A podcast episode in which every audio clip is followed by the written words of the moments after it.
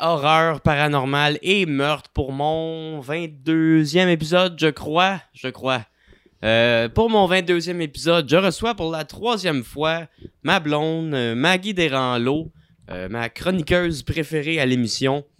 Allô? Euh, Aujourd'hui, c'est vendredi 13, le jour qu'on enregistre. c'est une bonne journée pour parler de films d'horreur. Yes! Aujourd'hui, on va faire un review euh, d'histoire d'horreur parce que cet été, c'était euh, histoire d'horreur à la Cinémathèque québécoise. Dans le fond, à tous les jours, il y avait deux à trois, quatre films d'horreur à l'affiche euh, des 120 dernières années. Oui, c'était vraiment le fun. Moi qui est un fervent fanatique d'horreur de toute époque confondue, euh, j'ai pas pu résister. Cet été, je me suis acheté, puis je t'ai acheté la passe euh, pour euh, la Cinémathèque québécoise, puis Oui. on est on est allé le plus souvent possible parce que c'était comme un rêve pour moi.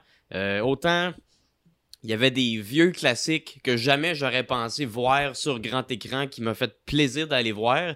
Et autant qu'avoir la passe, j'ai découvert plein de, de petits bijoux que j'avais jamais vus. Parce que à la cinémathèque, qu'est-ce qui était le fun, c'est qu'ils ils, ils voulaient pas juste mettre les classiques américains, ils ont vraiment mis des films d'un peu partout dans le monde.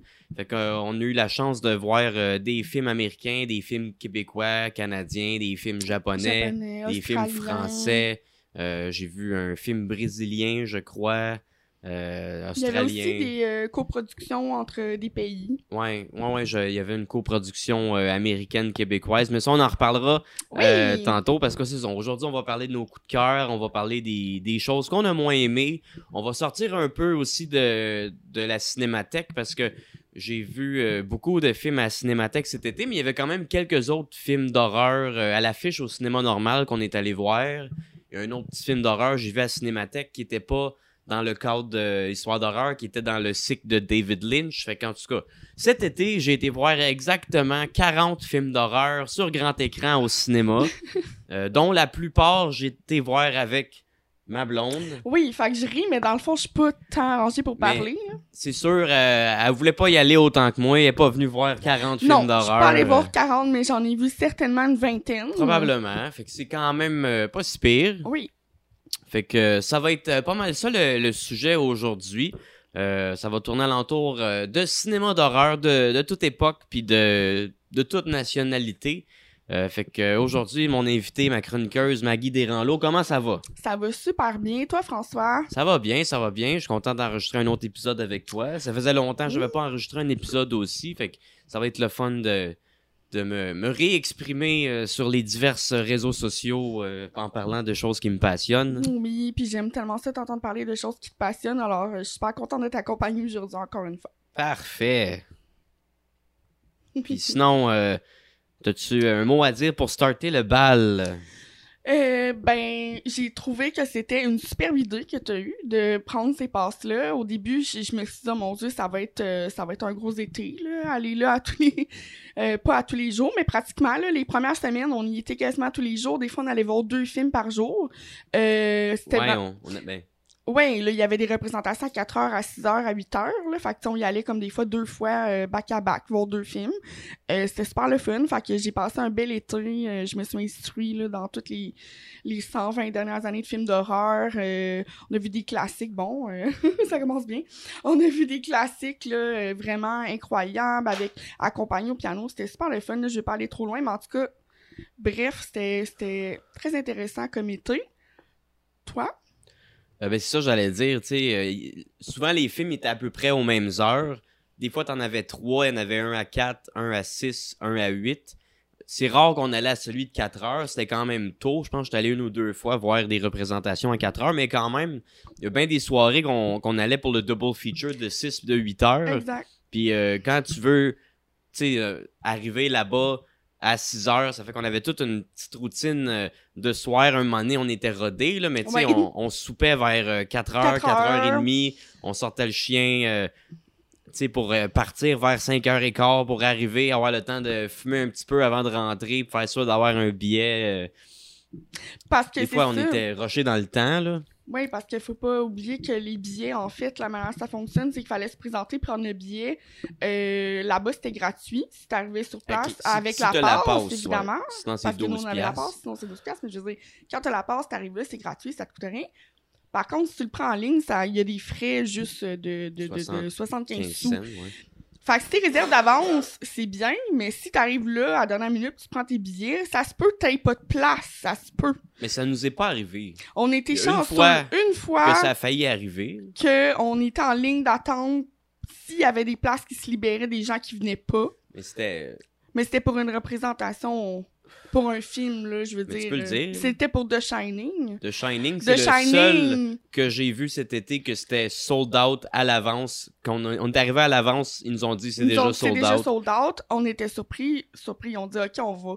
Vous pouvez revenir. Il va y avoir une, ligne d'attente. Si jamais des gens qui se présentent pas, vous allez avoir peut-être la possibilité de rentrer. Fait qu'on a fait, ben, on va y aller, on va attendre. Puis là, Mais finalement. toi, ça te tentait pas ben ben. non, mais on l'a fait quand même, puis une bonne chance parce qu'on a eu des places. Ce qu'ils ont fait, c'est que à l'arrière, il y avait des bancs, Des tabourets. des tabourets là, euh, des, des tabourets hauts pour euh, le staff. Puis là, ils ont décidé de utiliser ces tabourets là pour les gens euh, qui veulent aller voir le film. Le staff était assis à terre dans l'allée, juste pour vous dire. C'était plein à craquer, mais ça valait la peine. The Shining, c'est un chef-d'œuvre. The Shining, c'est vraiment un film fait pour le grand écran. Là, tu sais, La juste scène. le, le paysage nordique de Oui. l'hôtel au début, sais, quand il y a les shots euh, qui s'en viennent en char, puis t'as des shots, dans ce temps-là, c'est filmé en- avec un hélicoptère. avec un hélicoptère, ouais. Puis là, tu vois les montagnes, la forêt. euh, c'est vraiment un film fait pour le grand écran. Puis la face à Jack Nicholson dans le cadrage de porte euh, en, train d'arracher avec la hache. Tu sais, c'est. Exact, pas juste ça, la scène, la fameuse scène de sang, là, du corridor en sang, c'est vraiment incroyable sur grand écran, là. Ouais. Fait que c'est ça. Ça, c'était pas mal le, seul. Sinon, on n'est pas allé pour Jaws, parce que je l'ai déjà vu sur grand écran Jaws. Fait que j'étais euh, moins euh, pressé d'y aller. Mais euh, je pense peut-être Jaws aussi, c'est un autre que peut-être que c'était sold out à l'avance. Je me dis Kubrick puis voyons Steven Spielberg, c'est deux grands réalisateurs qui attirent vraiment beaucoup de monde. Là. Mhm. Exact. Fait que, mais on n'a pas eu la chance de pouvoir le voir celui-là, mais c'est pas grave, on en a vu euh, plein d'autres, dont euh, toi, t'en as vu 40, là. Mais comme je dis, Jaws, euh, je l'avais vu pendant la pandémie. Pendant la pandémie, euh, tous les tournages étaient arrêtés. Puis là, il y avait des vrais cinémas qui avaient commencé à faire des représentations avec des vieux films. Puis j'avais été avec mon ami Sacha Dufault. Ah, J'avais été ben voir oui. Sur grand écran, c'était euh, amazing. ça Vraiment, doit. j'ai, tu sais, je l'ai vu souvent ce film-là, puis je l'ai redécouvert comme si c'était la première fois Ah que je l'écoutais. C'est vraiment ça aussi. C'est un film qui est fait pour regarder au, sur un grand écran. Là. Puis euh, ça aussi, une petite parenthèse, pendant la représentation de Jaws au cinéma, il y avait un vieux fucké qui était assis juste dans rangée en avant de nous autres. Puis tout le long du film, il, il me regardait au travers la craque entre les deux bancs. Il me regardait, puis il, avait l'air... Il avait l'air obsédé sexuellement avec moi. Il- pour vrai, genre... C'était pas le requin qui me faisait peur quand j'étais allé voir Jaws. C'était vraiment euh, un autre prédateur. Euh, Colin! il, il me regardait dans la craque, puis il faisait comme... Oh my god! T'es sérieux? Puis Sacha, il était vraiment mal à l'aise, puis il- il voulait dire de quoi, mais en même temps, c'est un, c'est un vieux monsieur, il avait l'air pas en santé. On dirait c'est, on, dirait qu'on on n'ose pas dire à quelqu'un qui est sur le bord de crever d'être correct, mais en même temps, tu sais, c'était un petit peu, je me sentais Mais agressé. là, oui. Puis je pense qu'il se masturbait en me Ah, regardant. t'es pas sérieux. je pense vraiment qu'il se masturbait en me regardant. Puis pendant le film, il s'est levé deux fois pour, pour aller aux toilettes. Euh, je pense qu'il voulait s'essuyer. Ah, c'est terrible. Ok, mais si je me rappelle, vous me l'aviez conté, cette histoire-là. Je me rappelais pas que c'était pendant la représentation de jazz. ouais. Mais wow, ok, c'est toute une histoire. euh, c'est dégueulasse. Ben oui, c'est... Ouais, sur cette belle parenthèse. C'était choquant. Mais c'est ça. C'est ça qui arrive quand t'es beau. Oh là là. Belle parenthèse. C'est esclave de sa beauté. Non, victime de sa beauté. Ouais, c'est plus ça. plus victime de sa beauté, comme dit-il. Ouais.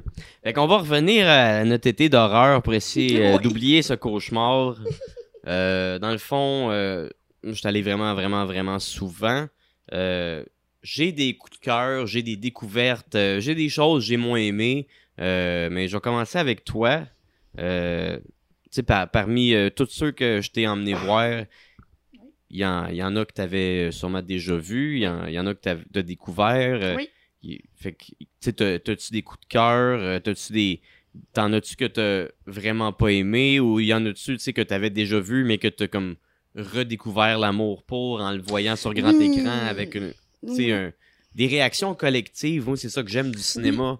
C'est qu'il y a un public qui réagit aux au, au jokes, au moment gore, euh, à la violence. Oui, puis ce qui est le fun, c'est que c'est comme toujours un peu exagéré dans le sens où euh, c'est overreact souvent dans le cinéma, là, fait que c'est vraiment le fun. euh, justement, là, ça rajoute à, au tout. Euh, oui, j'ai un coup de cœur, ben j'en ai plusieurs, mais en fait, un particulièrement que j'avais jamais vu. C'est un film, euh, une- un film français, en fait, une production de France, je crois. Euh, ça s'appelle, ben moi, je, je vais le dire en anglais, là, Eyes Without, Without a Face.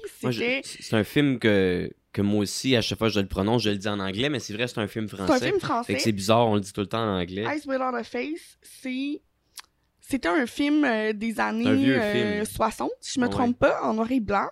Euh, ben premièrement, j'avais zéro attente parce que tu sais, je- c'est un film français des années 60 en noir et blanc, là, j'avais zéro attente. Ouais, déjà, quand c'est pas vendeur, quand tu dis à quelqu'un, hey, viens, on va aller regarder un vieux film français des années 60. Ben non. Exact. Et finalement, ça s'est avéré à être mon coup de cœur de l'été. Pourquoi? Parce que j'ai été touchée, tout simplement. Touchée. Euh, un- la fin de ce film-là, c'est incroyable. Je me sentais libérée. J'ai écouté ça. je- je- on dirait, je sais pas, c'est... c'est euh, Ben, premièrement, c'est l'histoire euh, d'une fille que son papa est un chirurgien. Elle, elle est défigurée à cause d'un euh, à accident. cause d'un de char. Euh, puis là, euh, son père, dans le fond, ce qu'il essaie de tenter, c'est de lui greffer un visage. Donc lui, ce qu'il fait, c'est qu'il kidnappe des gens, Des jeunes des femmes. jeunes femmes, des belles jeunes femmes, et essaye de faire une transplantation de visage. Mais ça fonctionne pas parce que la, la sa fille en fait est pas capable de de garder là, Ça, ça finit toujours ça par finit toujours par mal. puis exact par pourrir par elle par- redevient, euh, elle vraiment défigurée. Donc, finalement, ça fonctionne vraiment pas. Fait qu'elle porte un masque, toujours un masque blanc, seulement les yeux. Euh, donc, Puis, je- parlant du masque. oui. Ah oui, c'est vrai, parenthèse. J'ai vu, euh, j'avais vu ça passer dans mon feed de Facebook de groupe de films d'horreur que je suis. euh, ça a l'air que le masque de Eyes Without a Face, c'était l'inspiration pour John Carpenter quand il a créé le masque de Michael Myers. Exact. Fait que c'est- fou quand même que ça vient de ce film-là, là, tu sais. Fait que c'est ça, elle, elle porte un masque blanc qui a pas d'expression, qu'on voit seulement ses yeux. Puis, euh, pour cacher son visage, son, son pauvre visage euh, meurtri. Donc là, euh, finalement, puis, puis, puis aussi, qu'est-ce qui arrive, c'est que son père, qui est un chirurgien assez fou, on va se dire, parce que pour qu'il kidnappe des, jeunes femmes puis qu'il essaie de transplanter Ah, leur visage, puis on s'entend que c'est parce qu'il les tue, là, si- s'il fait ça, là. Il, il les kidnappe, il disparaît s'il meurt, là, là, ces jeunes femmes-là. Ben, c'est qu'il faisait ça aussi, mais il faisait des tests avec des animaux. Donc, il y avait tous les chiens, dans le fond, errants, se ramassaient chez eux. Fait qu'il y avait plein de chiens, plein d'animaux, des poules, des oiseaux, euh, plein de choses, puis il faisait des tests comme ça de... plein de sortes de tests. C'était un peu comme J'avoue, un Dr. Frankenstein. j'ai pas compris c'était quoi les expériences qu'il faisait avec les chiens? Je sais pas, mais ça Toi non plus, t'as rajoutait- pas compris. Ben, en fait, moi, j'avais l'impression qu'il essayait, genre, de... Pas, pas créer la vie, mais je sais pas comment expliquer ça. J'ai j'ai l'impression qu'il avait... qu'il testait des choses sur les chiens, peut-être avant de le faire sur sa fille. Je, je sais pas. J'avoue que les chiens, c'était... Moi, ça m'a quand même touché dans le sens où il faisait des tests sur des animaux, là, puis plein d'animaux, puis il capturait plein d'animaux, puis il avait pas l'air de temps s'en occuper, là. Il était tout le temps dans un dans le chenil en train de Japper. japper, puis il avait vraiment pas l'air de s'en occuper. Fait que bref, euh, puis là, ben, tout ça pour dire que là, je vais dévoiler là, la, la, la, la, la fin, là, mais c'est parce que c'est c'est ce qui m'a le plus touché. Finalement, la jeune fille décide à la fin de ben, elle libère la, la jeune femme qui a été kidnappée, puis avant que le père euh, fasse sa chirurgie, elle la libère, elle décide, elle se dit que ça fait aucun sens, puis elle décide d'aller libérer tous les oiseaux, les animaux, tous les chiens, puis quand elle libère les oiseaux, c'est comme si elle se libérait elle-même de son bourreau qui était son propre père. Puis je, fait que je trouvais que c'était c'était très touchant, puis j'ai vraiment aimé la métaphore avec tous les oiseaux qui s'envolent. J'ai trouvé ça euh, super beau, puis euh, je m'attendais zéro à ça. C'est bien. Ouais. Je suis con- je suis quand même content parce que moi, j'ai- j'aime beaucoup euh, l'horreur gothique, l'horreur en noir et blanc, puis euh, je t'en fais découvrir. Puis je suis quand même content que ton coup de cœur euh, de tout, tout, tout, qu'est-ce que tu as vu cet été, c'était un film en noir et blanc. là. Ça veut dire que tu t'ouvres quand même beaucoup l'esprit. Mais oui, mais c'est sûr, c'est parce que c'est intéressant. Puis c'est aussi le fait de, de se dire, c'est qu'est-ce qu'ils ont fait à ce moment-là avec les moyens qu'ils avaient dans ces années-là, puis qu'ils ont réussi à faire, parce qu'on s'entend que la scène qui fait la... le- La qui- chaîne de la chirurgie, la euh, scène de la chirurgie, effets là, spéciaux les effets spéciaux sont super. c'est pour, une, pour un film des années 60, c'est c'est du gros gore. Là. On voyait pas ça dans le temps. Tu sais, mettons, même dans Psycho euh, de 1960, qui est le premier slasher, on voit rien. L'affaire la plus dégueulasse, tu vois, c'est le cadavre de Mrs. Bates euh, qui est toute euh, ratatinée. Ça. Mais sinon, tu tu vois jamais stabber la fille vraiment. Il y a pas, de gore. C'était du gros gore pour dans ce temps-là. là. Ça- exact. Ça, C'était bien fait. ça m'a vraiment surpris la scène de la chirurgie. là, parce tu vois vraiment, il découpe la Il découpe- face, puis il, il la retire, puis Mhm. c'était euh, c'était vraiment bon. Ouais, fait que j'ai vraiment aimé ça, puis sinon, ça me fait penser vite fait à un film que il m'est resté dans la tête longtemps, ce film-là, puis encore aujourd'hui, on en parle un peu, euh, parce que, en fait, ça concerne les animaux, c'est Baxter. Baxter, ouais. C'est l'histoire, en fait, d'un... c'est- passe... une de mes grosses découvertes de cet été. Là. Avoue que c'est c'est quand même un film Toi, que... tu voulais pas aller le voir. Non, je voulais pas aller le voir, ça m'intéressait pas. Puis finalement, tu vois, ça se ramasse qu'on en parle ici euh, devant vous, parce que Baxter, c'est la vue du chien. T'es comme, t'es le chien, dans le fond, dans le film, tout Mais le long. c'est. C'est genre une vue sur l'être humain, mais d'un angle animal. Exact. Ça me faisait penser un peu à, genre, je sais pas, l'é- l'émotion que Pink Floyd est capable de me faire sentir au travers de leur musique, de voir la vie d'une perception euh, plus haute ou. euh, Oh, wow, ah oui. je trouve, euh, tu sais, c'est ça, tout le long du film, j'avais Dogs of War de Pink Floyd Ah, dans la tête. ouais. Ah, ok.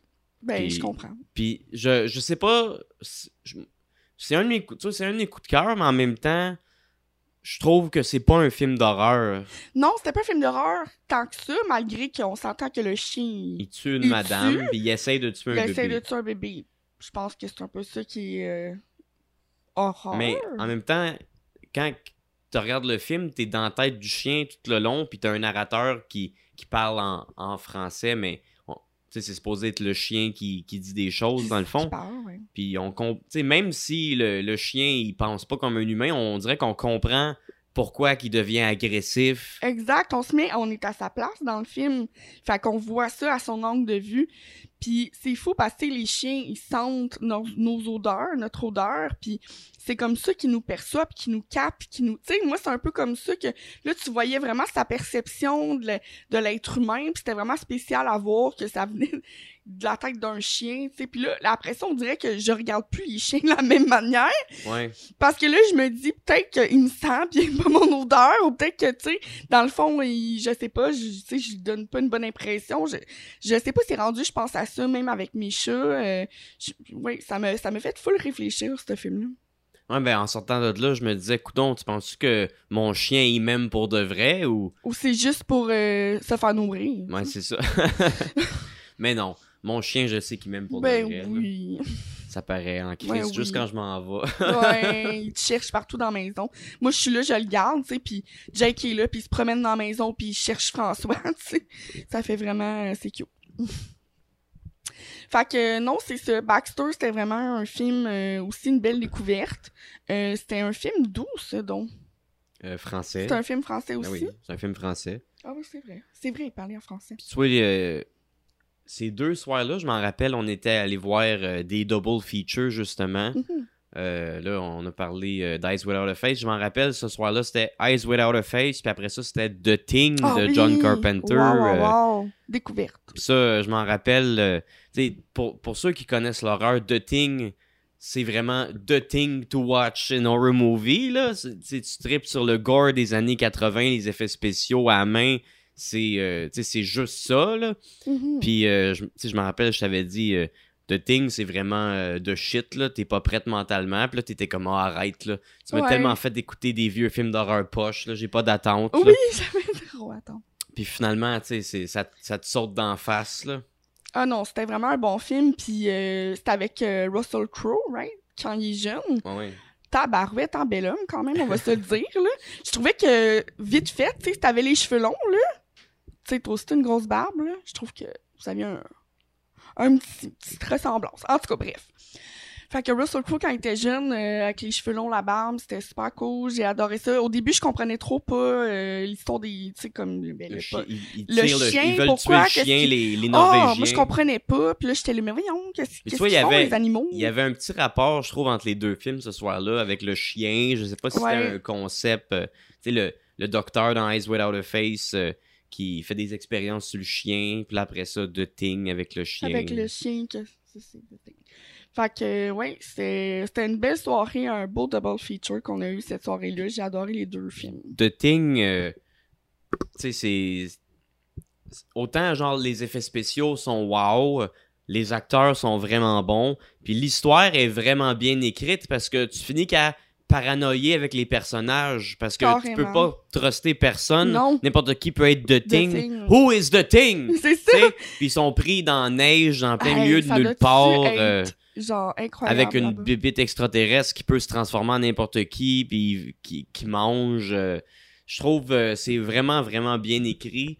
Euh, c'est un remake d'un vieux film en noir et blanc des années euh, 50, euh, justement, qui était à l'affiche la première journée euh, d'histoire d'horreur qu'on n'avait pas pu aller le Ah, voir, je pense, parce qu'on oui. était au camp.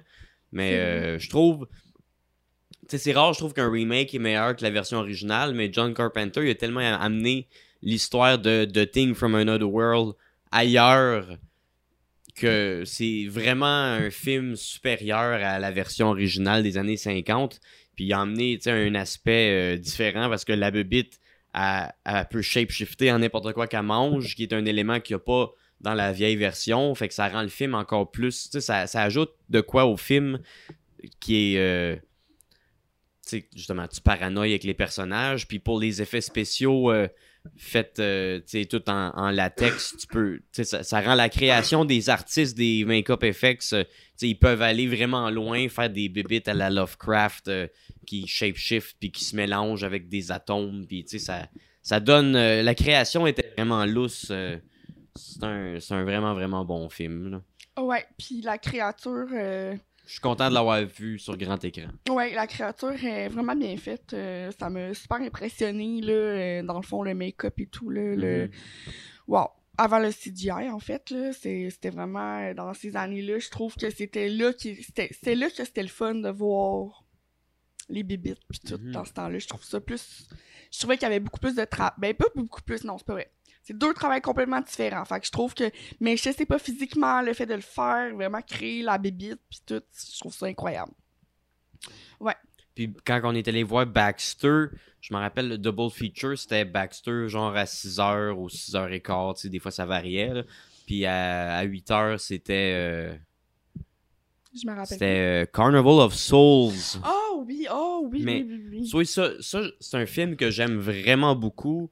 Je trouve pour un film d'horreur en noir et blanc, c'est vraiment, tu sais, c'est short and sweet, puis c'est parfait. L'histoire est lugubre, c'est gothique. euh, tu sais, les, les, les fantômes qui dansent dans le carnaval des, des souls, c'est bon. C'est bon. ouais. Mais j'étais tellement genre amazed par Baxter qui venait de jouer que on dirait que j'étais j'étais moins dedans pour Carnival of Souls. Je trouve des fois la cinémathèque, euh, les, les double features, ils faisaient pas de sens. J'aurais mis Carnival of Souls à 6 heures puis Baxter à 8 heures. Ouais. Moi, c'est ça que j'aurais fait. Ou des fois, j'aurais fait même des, des thématiques, tu sais, le soir, Oui. euh, mettons, tu mets Dracula avec Bela Lugosi, puis Frankenstein avec Boris Karloff le même soir, c'est un bon double feature. Ah ouais. Ou tu mets Frankenstein, puis Bride of Frankenstein. Un après l'autre. Ça, c'est quelque chose. euh, tu sais, ils ont pas mis aucune suite de aucun film. Puis je trouve, comme genre Frankenstein, puis Bride of Frankenstein, ça, ça se complémente. Je trouve que tu peux pas écouter Frankenstein sans écouter Bride of Frankenstein après quasiment.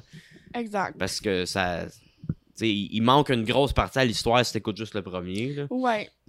Oui, c'est deux super, euh, super bons films. Euh, Mais- touchants. J'étais allé, moi, voir, je euh, allé voir Frankenstein euh, au cinéma, puis c'était sa coche. Euh, C'est quand même un de mes films d'horreur en noir et blanc préférés. C'est pas mon film Ben, d'horreur en noir et blanc ça, préféré. C'est ton film d'horreur préféré, puis tu sais, la Bride aussi, Bride of Mais ça, c'était. Ouais, Frankenstein, Bride of euh, Frankenstein, il était pas à l'affiche. Non, euh. mais je veux dire, c'est un super bon film aussi. là. La suite est super bonne. Euh, ça, c'est des belles découvertes que tu me fais faire d'ailleurs. euh, Les Universal Monsters. Oui. Ouais, vraiment, des belles découvertes. Puis on a vu euh, Dracula avec Bela Lugosi euh, Oui, à la cinémathèque euh, en noir et blanc. Là, de, c'est de. quelle année? 1931. 1931. Sorti la même année, Frankenstein puis Dracula de Universal Studios, c'est 1931. Ok. Puis Dracula, j'étais content parce que à Cinémathèque, des fois, le monde applaudisse à la fin. Des fois, ils applaudissent pas, mais ça veut pas nécessairement dire que le film était pas bon. Mais euh, j'étais content à la fin de Dracula, le monde a applaudi à la fin. euh, ça veut dire que le film les a assez euh, captivés du début à la fin. Oui, la performance de Bella est tellement Ouais, ben, là, puis amazing. Moi, moi c'est pas. Genre, j'adore Bela Lugosi, c'est son meilleur rôle, Dracula. C'est lui le meilleur Dracula, tant qu'à moi. Mais dans le film Dracula, moi, je trouve. euh, Oui. C'est euh, Dwight Fry qui joue le rôle de Renfield. Mhm. Moi, je trouve qu'il vole vraiment le show à Bela Lugosi. Puis lui aussi, je pense, c'est Renfield, c'est son meilleur rôle. Je l'ai vu dans, je l'aime dans tout ce qu'il fait. Il fait Fritz euh, dans Frankenstein, justement le, oui. le, le euh, au docteur. Oui. Mais euh, vraiment, euh, dans Dracula, il joue Renfield avec brio, puis il vole le show à Bela Lugosi, je trouve. euh, T'as tout à fait raison, il a vraiment fait une belle performance, euh, effectivement. Euh, c'est un acteur underrated du Monster Club. là. Un peu, ouais. Ouais. En parlant de Greenfield, on est allé euh, voir, euh, petite parenthèse, on est allé voir, euh, pas on est allé, on a vu Greenfield. Ouais, ouais, ouais. On est allé voir l'autre film de Dracula qui est sorti pas longtemps après au Ah oui, c'est vrai. C'était. The Voyage of- The Last Voyage, of Demeter. Ouais. Mais là, tu voulais parler de Renfield. Ouais, ben en fait, moi, je vais avouer quelque chose aujourd'hui. Euh, moi, en fait, euh, l'acteur qui fait euh, Greenfield dans le film de, de cette année qui est sorti, c'est, euh, voyons, son nom. Les- il me semble les deux, ils s'appellent Nick. Nick. Ah oui, c'est Nicolas Cage. Non, ça, c'est Dracula. C'est dans Dracula, mais Renfield, c'est Nick, c'est un autre euh, acteur. Mais celui qui joue Dracula, ouais, celui qui joue Dracula, en fait, dans Renfield, c'est euh, Nicolas Cage. Nicolas Cage, moi, j'ai toujours pas apprécié cet acteur. J'ai toujours ri. Puis là, ça me... là, pour la première fois, là, j'ai trouvé que c'était écœurant. Ça peut... je l'ai... Pardon, je l'ai vraiment aimé dans le rôle de Dracula. Je trouve que euh, il fitait, son visage était parfait, le, le, le make-up qu'ils ont fait, euh, wow, euh, les, les faces qu'il fait. En tout cas, il m'a fait penser à quand ils refont la scène de Bela Lugosi là, en noir et blanc, ils le refont dedans. Ouais, ouais. Wow! Au début, ouais. Au début, début. Quand là. il montre comment il a rencontré Renfield. Oui, C'est un petit peu, dans le fond, on dirait ça suit euh, le Dracula de Bela Lugosi, mais comme ça se passait aujourd'hui, sauf que Dracula a pas tué Renfield à la fin, comme dans le Dracula de Bela Lugosi. Puis, dans le fond, euh, Renfield est immortel, puis Dracula sont immortels, puis ils sont rendus dans le monde moderne aujourd'hui, dans le ghetto euh, à New York. euh, c'est ça. c'est- je pense. euh, Ça ressemble à ça, ça mais... ressemble à ça. En tout cas, bref, j'ai trouvé ça. J'ai vraiment aimé la performance de Nicolas Cage. J'ai été super surprise. J'ai adoré ça. Puis celui qui fait Renfield aussi, d'ailleurs, était super bon. Mais Mais tu, vois, quand j'ai vu l'annonce, on dirait la première fois, puis là, il monte Nick Cage en Dracula, j'ai genre je trouvais ça drôle. là. oui, Puis euh, finalement, je trouve que c'était une bonne idée de le Oui. prendre pour faire Dracula parce que quand tu regardes juste sa face, puis là, il- tu, tu polis sa face, tu y mets les cheveux noirs par en arrière, il y a la face de Dracula. Genre, il y a- l'air de Dracula. là. Il y a l'air de Bela Lugosi mélangé avec Christopher Lee, je trouve. Ben, c'est ça, fait que c'était parfait, c'était parfait. Fait que ça m'a fait aimer Nicolas Cage, c'est ça que j'ai à avouer Mais- aujourd'hui. c'était. Tu sais, moi, je m'attendais à une comédie d'horreur. Puis c'était quasiment plus un film d'action que d'autres choses. Moi, je me doutais que ça allait être full action parce que Nicolas Cage était là. Puis euh, Renfield, quand il mange des bébites, puis là, il devient super fort. Ça me faisait penser un peu à Popeye, là. ouais, à Obélix, Avec- à Astérix. Oui, euh, avec ses, c'est ça. À peu près avec ses épinards, c'était c'était vrai ça, là. Il mangeait une bébite, plus la bébite était grosse, plus que ça donnait des powers, puis là, il en gardait même des, tu sais, comme, des plus powerful, là, comme pour plus tard au cas où qu'il y en ait besoin. Puis il faisait un petit pocket, là, avec ses, euh, ses petites bébites. C'était vraiment euh, cute à voir. Non. Moi, j'ai. Tu sais, cet été, j'ai. Ça, on l'a pas vu au cinéma, on l'a écouté quand il est sorti sur Prime, parce que je me rappelle quand on est venu pour aller le voir au cinéma, il était déjà plus au cinéma. Exact. Mais cet été, j'ai quand même vu trois films de Dracula au cinéma. Tu sais, on est allé voir euh, Bela Lugosi 1931. Là, mon Dracula préféré.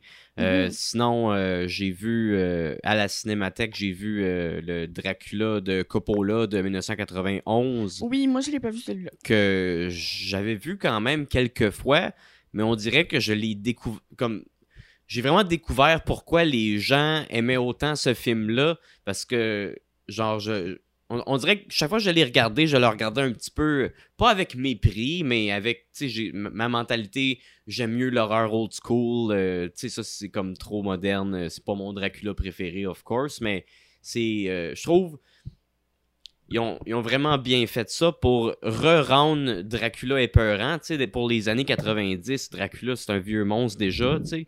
Puis, on s'entend, Dracula avec Bela Lugosi, c'est pas épeurant comme film. Mais euh, je trouve dans celui-là, ils ont vraiment réussi à, montrer à quel point Dracula, c'est un être puissant, puis extrêmement méchant, puis en même temps extrêmement sensuel. C'est euh, le Dracula de Coppola, il, il est sensuel au bout. Là. Il y a des scènes euh, justement avec Mina ou des scènes avec l'autre, Lucy. puis Dracula, il est en chess. Puis je trouve que c'est le fun parce que il y a plein. Comme dans le livre, y a Dracula a plein d'apparences dans ce film-là, contrairement. C'est Bella Lugosi, un moment donné, il se transforme en chauve-souris, mais on le voit pas se transformer en chauve-souris. Parce que à- je pense que c'est juste à partir de Son of Dracula, le troisième, que là, la technologie était assez poussée pour faire qu'un vampire se transforme en chauve-souris sur l'écran. Mais sinon, euh, dans le film de Coppola, Dracula, il a sa, sa forme euh, jeune homme séduisant. Sinon, il y a sa forme euh, vieil homme euh, vraiment creepy puis malaisant. Euh, il y a sa forme monstrueuse qui ressemble à un genre de loup-garou. Il y a une autre forme monstrueuse où ce qui ressemble à un genre de démon chauve-souris. Sinon, il y a sa forme brouillard. Il y a sa forme quand il se transforme en horde de rats. C'est. euh, Puis, Mon Dieu, ça m'intéresse. euh, je suis. puis la, la façon que le film il est fait, je trouve qu'il y a des bouts vraiment épeurants. Là. Ben non, mais tu sais, ça a l'air vraiment. euh, ça a l'air cool. Pour vrai, celui-là, je l'ai pas vu, mais on s'était dit que t'allais me, me le montrer. Ouais. Euh, J'aimerais vraiment ça. Plus tu en parles, plus que ça m'intéresse, là. Comme t'as des bouts avec euh, Jonathan Harker qui arrive au château, puis tu sais, là, il monte à Dracula, sa femme qui ressemble à la femme de Dracula qui est morte il fucking longtemps. Puis là, il est comme fâché, puis là, tu vois juste, sais, Dracula, il fait comme hmm, puis là, tu vois son ombre étrange, Jonathan, mais Jonathan, il le voit pas parce que c'est comme, tu, vois juste sur le mur, puis tu vois que c'est un être extrêmement puissant, surnaturel. euh, ah, wow. il est vraiment ép- épeurant. Puis ça, c'est quelque chose. Le troisième film de Dracula, j'ai vu au cinéma cet été, c'était The Last Voyage of Demeter. Oui. Puis je trouve que ça aussi, c'est quelque chose qu'ils ont, réussi à faire, c'est de, de rendre Dracula épeurant Oh aujourd'hui, après qu'on a fait euh, mille comédies, comme le dernier qui était sorti avec Nicolas Cage, c'est quand même drôle, tu sais. Ouais, ou- c'était pas épeurant. Sinon, t'as le, après le Dracula des années 90, il y a Leslie Nielsen qui a fait euh, Dracula euh, Dead and I'm Loving It euh, de Mel Brooks, que c'est une grosse parodie. C'est fucking drôle ce film-là. Mais tu sais, on s'entend, Dracula, c'est- c'était quasiment rendu une joke Mhm. aujourd'hui plus qu'un monstre épeurant. Ouais, ben là, avec The Last Voyage of Demeter, c'était c'était épeurant en tabarouette, là. Sincèrement, Ça nous rappelle que Dracula, c'est un c'est monstre. un monstre, là. Puis, waouh, j'ai adoré euh, comment ils ont créé le monstre, comment ils l'ont fait, à quel point quand que genre il apparaissait, mais en fait il apparaissait même pas encore, il était juste là sur le boat, tu sentais la vibration partout, puis t'avais peur déjà. en tout cas moi ça m'a créé genre le feeling que je, je me sentais sur le boat, Puis c'est vrai faut dire que j'avais pris un débolt puis j'étais bien gelée là, comme à tous les films qu'on allait voir, mais c'est ça, fait que j'étais vraiment dedans puis je me sentais dans le bateau puis j'avais la chienne moi aussi là qui arrive puis non c'était vraiment bien fait. euh, j'ai vraiment aimé ce film là aussi. Belle découverte. Mhm. Puis euh, ce que j'ai trouvé le fun, c'est que c'est un passage, sais, Dracula sur le, le bateau qui traverse euh, pour partir de la Transylvanie pour arriver à Londres. Ouais. C'est un passage qu'il y a dans toutes les versions de Dracula, mais c'est un passage tellement court. Mhm. Puis pourtant, Puis on n'en parle pas. pourtant c'est sur le bateau que dans l'histoire il tue le plus de monde parce qu'il tue tout. Puis euh, c'est un passage qu'on passe extrêmement vite. Même dans le livre, je pense que c'est juste un chapitre, tu sais. Puis là, ils ont fait un film Un de genre film. deux heures, deux heures et Deux demie, heures et quelques, ouais, basé ouais. sur un chapitre dans le livre. Juste ça. Ça, ouais. c'est le, le journal de bord du capitaine. Exact. euh, Ouais, c'est ça. En fait, c'est que ça commence que le bateau il accoste, puis là, ben, il trouve le journal de bord du capitaine, et là, voilà, on tombe dans le dans l'histoire. Donc, c'est ça. C'est C'est le fun parce qu'ils en ont fait en crise des versions de Dracula. Puis tu sais, on la connaît la première partie de l'histoire quand il est en Transylvanie. Puis euh, Jonathan ou Renfield, tout dépendant de la version, vient euh, sur sa terre pour le rencontrer, pour signer des papiers. Puis là, finalement, il devient l'esclave de Dracula. Puis après ça, Dracula traverse, il prend le Déméter pour se rendre à Londres. Puis là, on la connaît l'histoire à Londres où ce qu'il essaye de charmer Lucy, puis euh, il tue... euh, non, il essaie de charmer Mina, puis il tue Lucy, puis là, t'as Van Helsing qui arrive pour tenter de le détruire. Puis, tu sais, on l'a entendu mille fois, cette histoire-là, mais là, de vraiment nous raconter qu'est-ce qui s'est passé sur le bateau Mhm. pendant le voyage, je trouve que c'était vraiment le fun. Moi, j'aime Dracula, puis euh, c'était à place de nous donner du déjà vu encore. Je trouve que ça, c'était vraiment, vraiment bon. J'ai plus aimé The Last Voyage of Demeter que Renfield. Ben oui, moi aussi. J'ai aimé les deux, mais tu sais, c'est ça. L'autre, c'était pas le même type de film du tout. pas en tout. là. Un, c'était super horreur. euh, genre, l'autre, c'était plus euh, action, en Action-comédie. là. fait. Comédie, c'est ça. Mais j'aurais pris plus de comédie. Je trouve que c'était plus action quasiment que, comédie. Ben moi, je suis une, film qui, une fille qui aime bien les films d'action aussi, donc moi, j'ai été bien servie, sincèrement. J'ai trouvé ça super bon. Je trouve que c'était parfait. Euh, comme d'autres.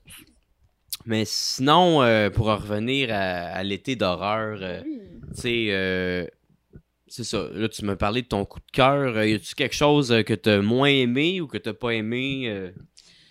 Sinon, je peux parler de mon coup de cœur aussi. Ben, c'est ça, j'allais dire. On n'a pas parlé du tien. En fait, on pourrait peut-être parler de ton coup de cœur. Tu veux, je pensais que j'avais pensé que c'était Baxter au début, donc euh, Non, ça, c'est ma découverte. ta découverte, pardon. Mon, Donc, ton mon coup coup de cœur, c'était euh, Le fantôme de l'opéra avec Lon Chaney Ah. de 1925. Puis là, c'était accompagné au piano. C'est ce que j'allais dire. Parce que c'est un vieux film d'horreur silencieux. Puis, tu sais, je l'ai vu euh, souvent. C'est genre le premier monstre américain, euh, si on veut. euh, c'est vraiment un bon film d'horreur euh, pour l'époque silencieux gothique.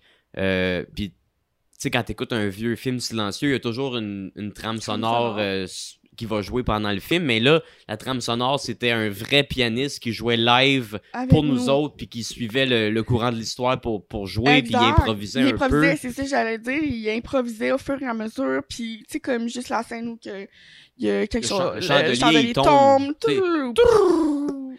c'était vraiment parfait. Euh, J'avoue que moi aussi, c'est dans mes tops.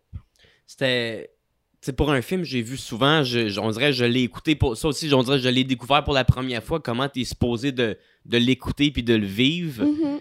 C'était ça, ça rendait le film vraiment vivant pour un film dont toutes les personnes qui ont travaillé dessus sont mortes aujourd'hui. aujourd'hui. Ouais, ça, euh, vraiment, c'était c'était wow. Puis, tu sais, c'est un, tant qu'à moi, c'est le plus beau make-up de Lon Chaney. Parce que Lon Chaney, c'est. Il faisait tous ses propres make-up. C'est un des premiers euh, make-up artists euh, de l'univers euh, des films d'horreur. Mhm. Puis, euh, le fantôme de l'opéra, avec sa, sa face un peu squelettique, c'est tellement. Déformé. un, euh. un icône de l'horreur gothique. Oui. Je trouve que c'est son plus beau make-up. Puis c'est ça, de, de voir ça au- avec un pianiste live qui était extrêmement talentueux. C'était une belle soirée, vraiment, vraiment belle soirée. Oui. Puis euh, je pense qu'il y avait deux films qu'on est allé voir ce soir-là. Oui. Je pense que le deuxième film, c'était An American Werewolf in London. Oui. Je pense. Je suis pas sûr, Ça mais je pense. Peu. Euh, encore une fois, je vais avouer quelque chose. Moi qui n'aime pas les films de, loup-garou. Ben justement, tu sais, je te demandais c'était quoi que t'as le moins aimé. Je pense que c'était un film de loup-garou, justement. Oui, mais c'était pas lui. Non, non. C'était l'autre film de loup-garou. The Howling. Ah, c'est ça. Ah, bon. Merci. T'as vraiment pas aimé The Howling. The Howling. Oh my lord. Moi, j'ai aimé ça, mais c'était moins bon que je m'attendais parce que dans le milieu de, de l'horreur, c'est souvent débattu que le meilleur film de loup-garou, c'est soit An American Werewolf in London ou The Howling. Puis moi, j'avais déjà vu An American Werewolf in London, fait que je m'attendais que The Howling, ça Soit allait être aussi, aussi bon, bon? qu'An American Werewolf in London. Ok, bon. Tu Puis vois, euh, ouais. c'était c'était je pense que ce qui rend An American Werewolf in London euh, fort, c'est le le timing des punch. Oui, Puis pas ce juste qu'il n'y a pas dans The Howling pantoute. Pas juste ça aussi. C'est la fameuse scène Ouais, où ce qui se transforme. de la là. Ils transformation. ont gagné un Oscar, je pense, pour cette scène-là. Oui, je confirme, ils ont gagné un Oscar pour la scène euh, de transformation loup-garou. Puis ça, sincèrement, tu écoutes la scène, tu, tu as mal. Tellement que c'est bien fait. Ça a l'air. Euh, on dirait que c'est la première fois qu'on réalise que se transformer en loup-garou, ça doit faire extrêmement mal. Ben oui, parce que tout ton corps change, t'as des griffes euh, qui poussent, Ouais, tes, tes, tes tes- os, ils se tes os se transforment. ton crâne euh, s'agrandit, euh, euh, ta, ta mâchoire s'allonge, t'as vraiment le, le dos qui se courbe, t'as vraiment plusieurs, plusieurs étapes à la transformation du loup-garou. Puis là, ben, c'est ce qu'on voit justement avec American, un American Werewolf in London. Puis euh, les acteurs étaient euh, très bons aussi. C'est un film des années 80, ça, right? Ouais, ouais, euh, euh,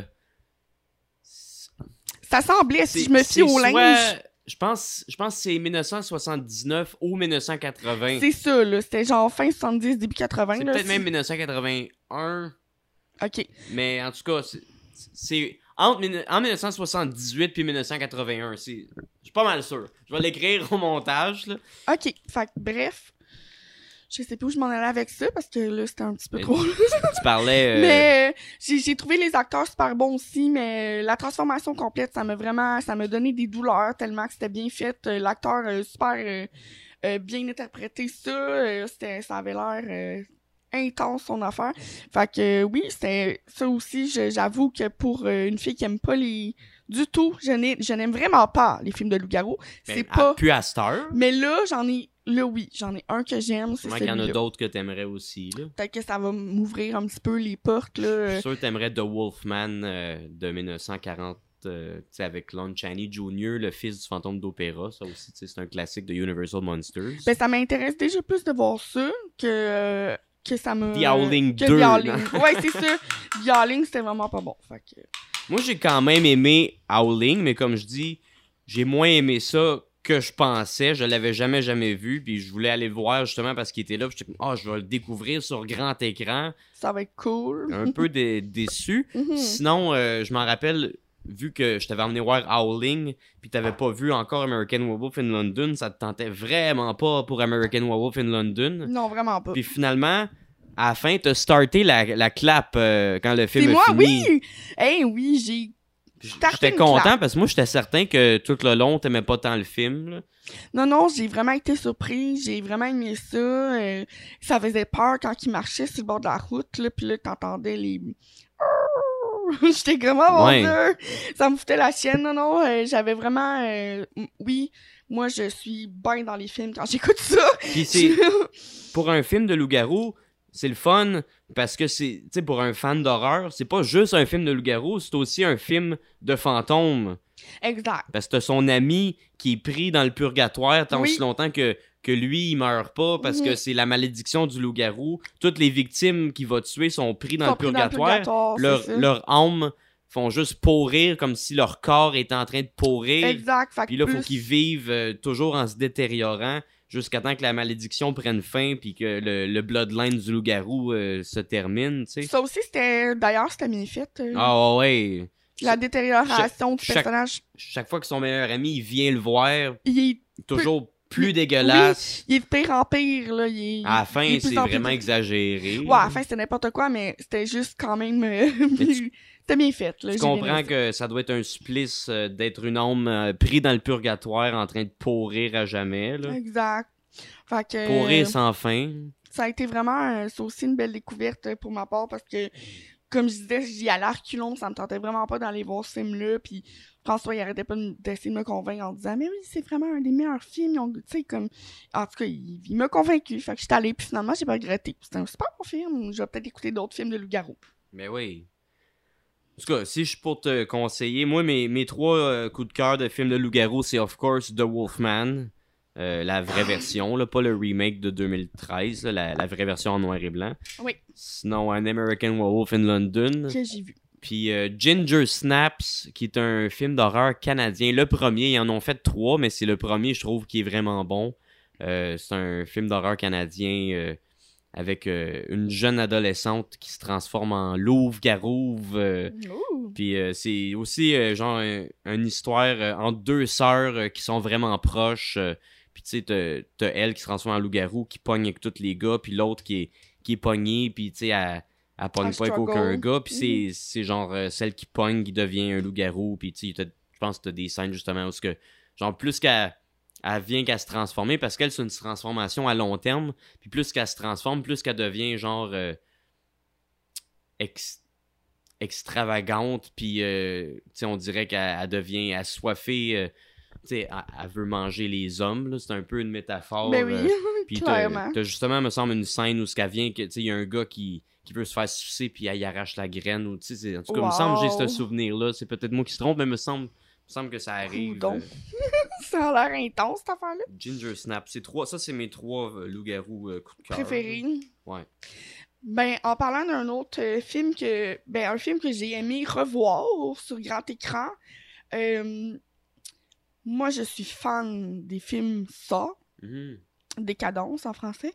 Euh, j'ai écouté le premier qui est sorti en 2004 au cinéma. J'avais 16 ans, je me suis fait carter au cinéma pour aller écouter ce film-là. Euh, Puis là, ils l'ont euh, mis au ciné à la cinémathèque un soir. Ils ont repassé ça, le premier. Donc, on est allé le voir. Puis moi, j'ai été excitée comme une petite fille qui rentre dans un magasin de jouets. J'ai tripé ma vie. Puis là, là, moi, là, dans le film, il y avait du monde. Je sais pas, là.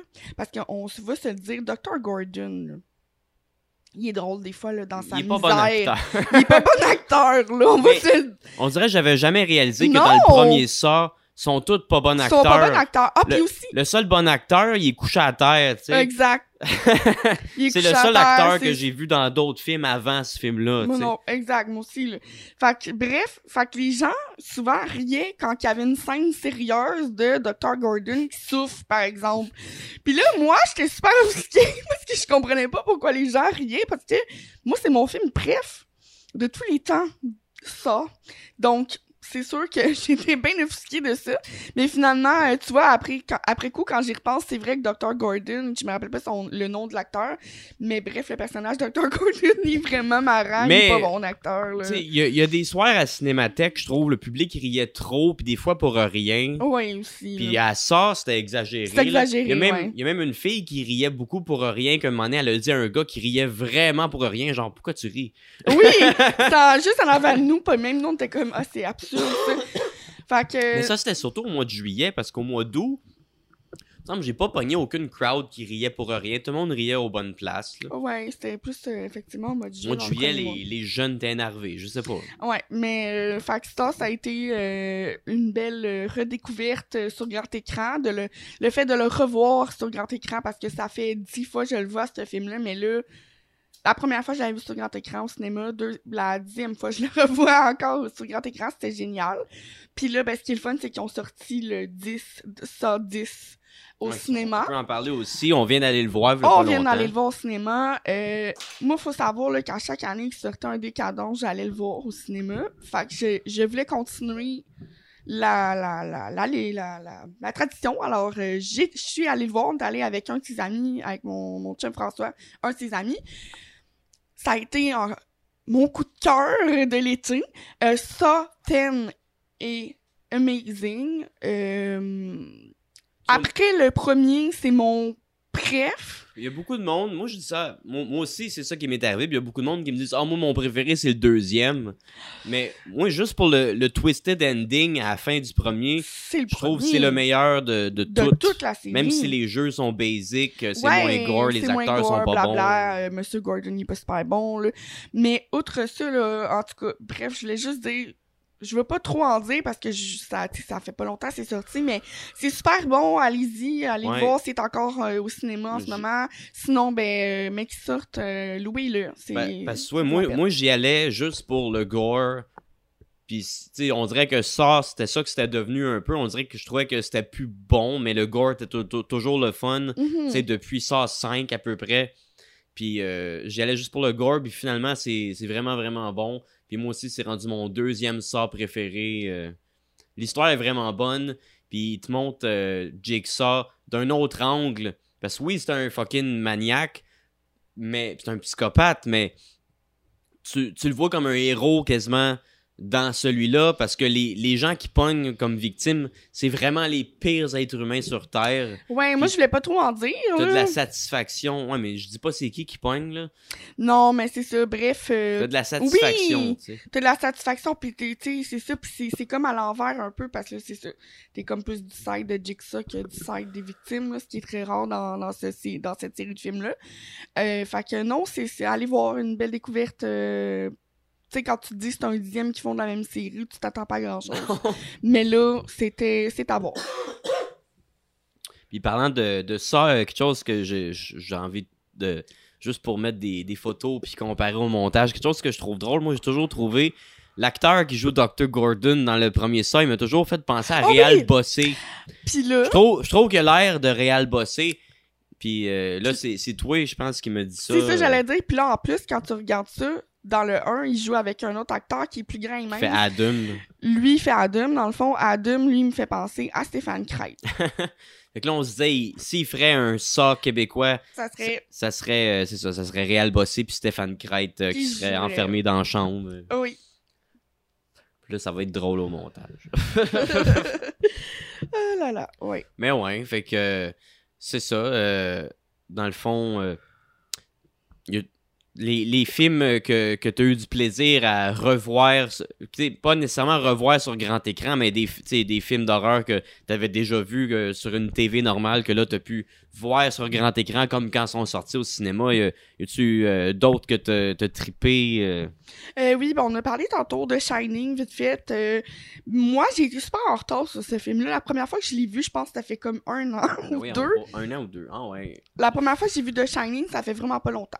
Fait que moi, le mime de... de en fait, Jake, euh, Jack, euh, Jack- Nicholson... Jack Torrance dans la Jack neige. Tout dans la neige.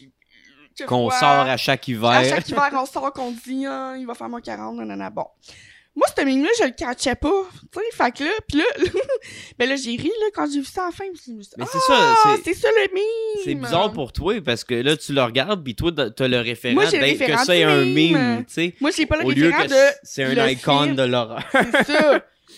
Fait que c'est bien drôle, mais euh, j'ai ça j'ai j'ai trouvé ça vraiment le fun parce que c'était ben premièrement les comme on disait là les le château, il est tellement magnifique, c'est beau les prises de vue, j'ai j'ai aimé ça puis le fait aussi que c'était sold out qu'il a fallu que genre on attende que là finalement c'était comme ah peut-être Ça pas bien. Ça OK créait oui. un engouement. Ça crée comme un ah aïe, c'est bien hot, tout le monde va aller le voir, c'est bien cool puis non, c'était vraiment le fun. Fait que ça ça a été le fun de le revoir. Euh, aussi revoir encore une fois le fantôme de l'opéra accompagné au piano, revoir le fantôme de l'opéra mais accompagné, c'était amazing. Mais je pense pas que tu l'avais déjà vu. Oui, je l'avais déjà vu, Un, tu un moment donné, je te l'avais montré, mais je pense que t'avais tombé endormi parce que Ça t'as de la misère le soir. euh. Oui, bah le soir, je m'endors, euh, c'est pas parce que je fume du pot de pantoute, là. Ben, c'est ça. Fait que le soir, je m'endors souvent d'écouter un film, puis malheureusement, je m'endors dessus. Même si le film il est amazing, je m'endors dessus. Je pense que le chien a accroché à la caméra, puis ça, ça tassait un petit peu. Ah, ça se peut. Pas grave. Ouais, ça ça. un Chris. petit peu. Hey, le chien. Vieux Chris. Vieux. Vieux gentil chien. Mais oui. Fait que ouais, fait que c'est ça. Ouais, puis sinon, à part de ça, euh, qu'est-ce qu'on a revu d'autre qui était le fun? J'en ai pas d'autres qui me viennent à l'esprit vite fait. Mais Euh, toi, t'as-tu un film que t'étais déçu? que j'étais déçu, il y en a deux. Oui. Mais euh, sinon, euh, pour être dans le, le bout, tout ce qu'on dit, les films que j'ai adoré Ah oui. revoir sur grand écran, moi, il y en a quand même plusieurs. Oui, mais oui. J'ai dit Dracula, j'ai dit Frankenstein, le fantôme d'opéra, The Thing, Shining, ouais, oui. Mais sinon, euh, pour le, le classique slasher 80s, euh, tu sais,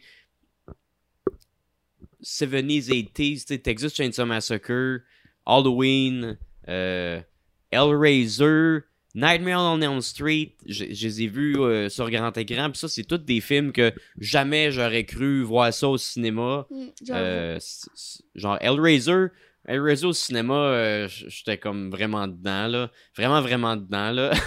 Juste quand comme Doug Bradley il dit ses fameuses lignes, euh, genre j'étais accroché à ses lèvres en me tenant après les clous Ah, dans sa face. Ça, j'étais avec toi, hein? Ouais. T'étais comme un enfant. Oh my god, que c'était drôle. En- genre, t'étais quasiment de même en train de me dire toutes les affaires, là. Pis là, pis là, il va arriver ça. Pis. Ah, c'était drôle, mais. J'ai aimé ça euh, cet été, aller faire ça avec toi parce que j'ai découvert, ben, premièrement, plein de choses, mais aussi, je t'ai vu comme un enfant tout l'été, genre, un maze devant tous ces films d'horreur. Je trouvais ça bien cute. ouais. Euh, sinon, euh, sinon euh, on est allé voir Evil Dead, que c'est un de mes, un de mes films d'horreur préférés. Puis de le voir sur grand écran, c'était vraiment nice. Sauf que je sais pas pourquoi ils l'ont fait jouer en français.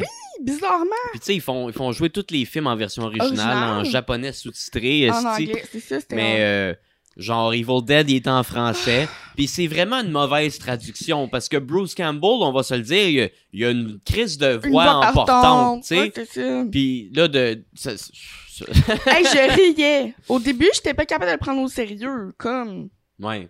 tu sais? Mais tu sais le le visuel reste le même, euh, le gore il reste le même, euh, le, le, le viol de l'arbre, euh, tu sais le- l'arbre qui viole la fille, La fille, ça ah, reste wow, wow, wow. ça reste une scène que Hey, t'es comme voyons, c'est ça qui est en train de se passer pour vrai. C'est comme, tu crois pas à ce que t'es en train de voir, genre, c'est comme... Mais tu l'avais jamais vu, hein, le premier Evil Dead, ou tu l'avais déjà vu? Non, je l'avais déjà vu, Ça mais faisait je- longtemps. ça faisait super longtemps. Euh, tu me l'avais déjà montré, en fait. Non, quand- pas le. Ah oui, peut-être. Oui, quand on se datait au début, il y a deux ans, là, tu me l'avais montré. T'avais montré le 2 aussi parce que c'est ton préf. Tu m'avais montré des films préf, fait que... Oui, tu me l'as montré.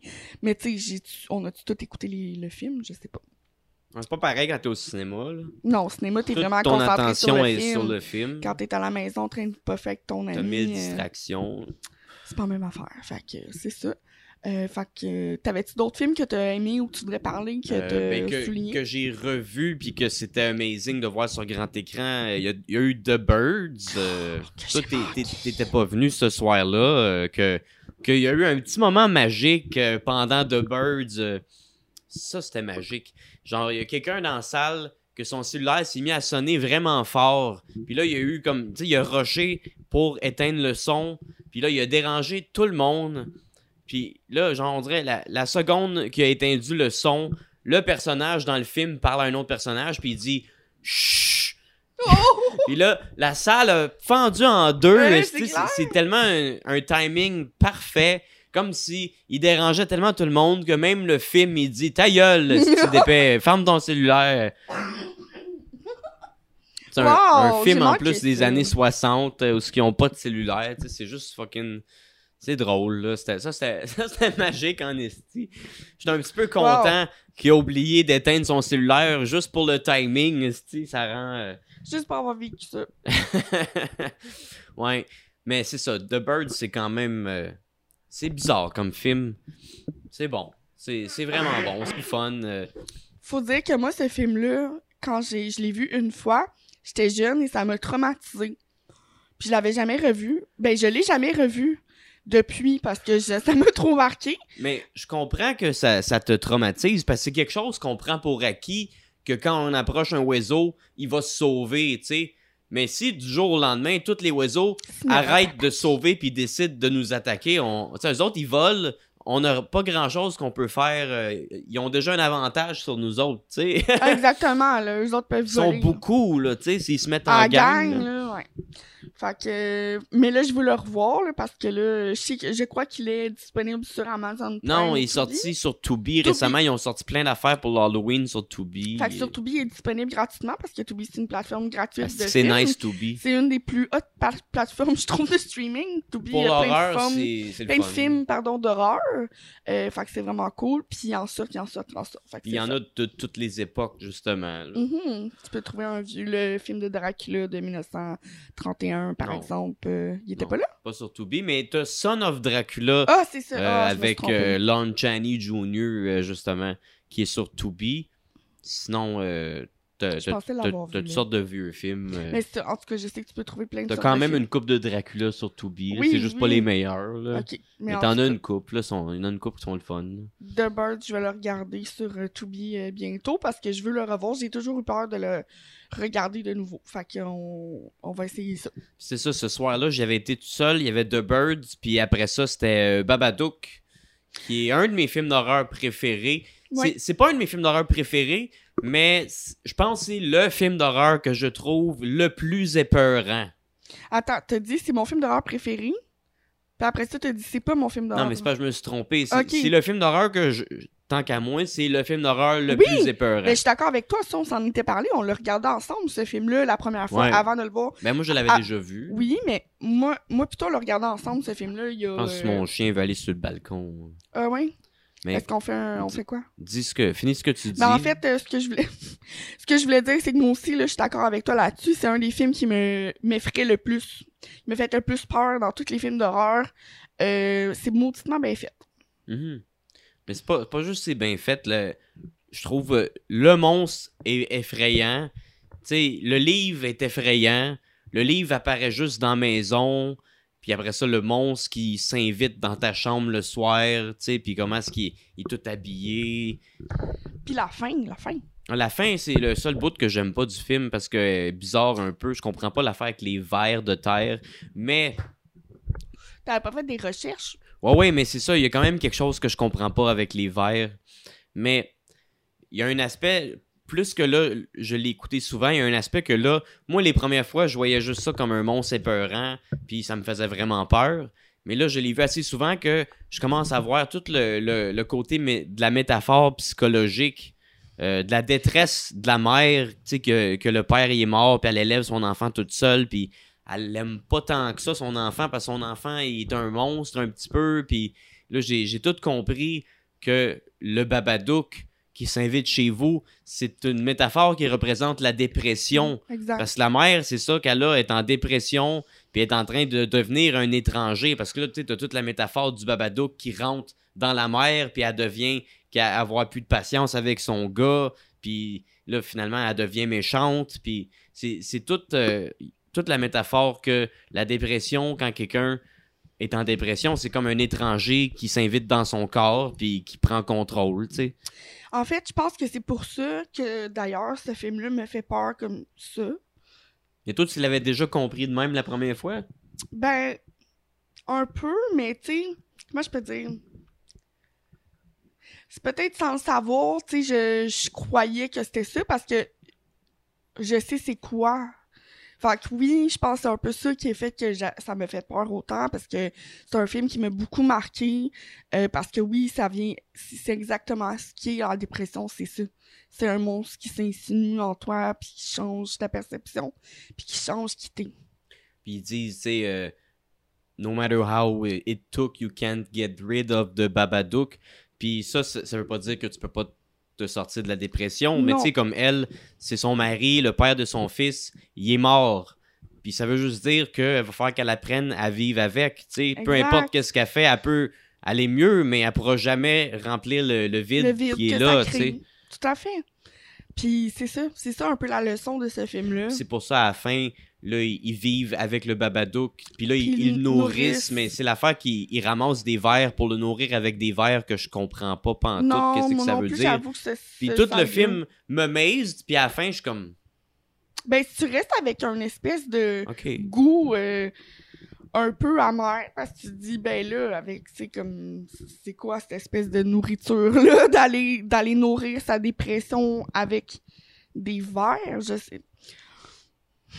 Non, c'est spécial. Je- on, a, on a déjà discuté de ça, puis Mhm. d'ailleurs, on n'a jamais conclu à rien parce que. Mais je pense que c'est une expression anglaise aussi, comme euh, une des tunes de Pink Floyd sur l'album The Wall. euh, c'est euh, Waiting for the Worms to Come. Je pense que c'est une expression anglaise qu'on comprend peut-être moins ici au C'est Québec. peut-être que t- ici, c'est ça traduit pour nous, ça veut, ça fait aucun un, sens. c'est un film euh, anglais, justement. Oui. euh, si je me trompe pas. Comme Pink Floyd, c'est des Anglais, c'est d'Angleterre. D'Angleterre, oui. Ouais. Mhm. Fait que euh, c'est ça, Babadook. euh, c'était un bon double feature. C'est un film que j'aime bien. Euh, là, on- je, vais, je vais mettre mon. Je, je vais faire pisser mon chien, puis au montage, euh, je vais juste euh, couper ça, puis recoller ça. là. fait qu'on est de retour. Yes! Bon, fait que là, je parlais du Babadook. euh, sinon, euh, c'est ça, je faisais un petit peu le, le survol de qu'est-ce que j'ai aimé euh, revoir sur grand écran. Ben, revoir pour la première fois sur grand écran. Oui! Euh, je sais pas, euh, je pense que j'en ai dit déjà beaucoup. Sinon, je t'avoue que de, Nightmare on Elm Street sur grand écran, ça m'a fait vraiment triper. Ouais. Euh, je me sentais comme si je me sentais comme à un show rock d'un de mes groupes préférés que j'aime depuis que je suis petit puis que je vois pour la première fois en show. Trop cute! puis tu sais, quand ça a commencé puis là genre ça a écrit en rouge sur l'écran Nightmare on Elm Street, je, je me suis retenu mais j'avais juste le goût de faire comme Wouh! ouais, Freddy, Oh, wow. Freddy c'est une rockstar là. T'es drôle. Ouais. Sinon, euh, c'est ça. Texas Chainsaw Massacre aussi, je trouve, c'est un film vraiment pour cinéphile. Je trouve, euh, c'est euh, tant qu'à moi un des meilleurs films d'horreur ever. Je trouve que ça c'est original. Le premier, tu sais, ils en ont fait plein, puis il y en a Ouais. aucun qui arrive à achever. Le premier, c'est juste, c'est même pas on, dirait que c'est c'est plus bizarre que, que gore. Puis souvent, les gens, on dirait que tu t'en rends pas compte. Mais tu sais, tu regardes ce film-là, puis c'est pas tant gore, c'est juste l'ambiance Ouais, qui, qui qui, là, ouais. qui build up, Mhm. que plus ça va, plus tu, tu feels C'est weird. Puis tu sais, c'est- c'est genre plus un massacre au marteau qu'un massacre à la tronçonneuse. Ça, je l'ai dit souvent. Ouais, Mais effectivement. euh, c'est vraiment un, un film pour le grand écran. Je pense de, de tous les slashers, tu sais, oui, Freddy, ça m'a fait triper, sauf, sauf de tous les slashers, c'est celui que j'ai été le plus content de voir de sur voir grand, ce grand écran. écran. Ouais. Bon. Sinon, j'ai manqué le premier Friday the 13. Je travaillais ce soir-là. Parlant de vendredi 13, fallait que je le dise. J'ai pas vu Friday the 13 euh, au cinéma.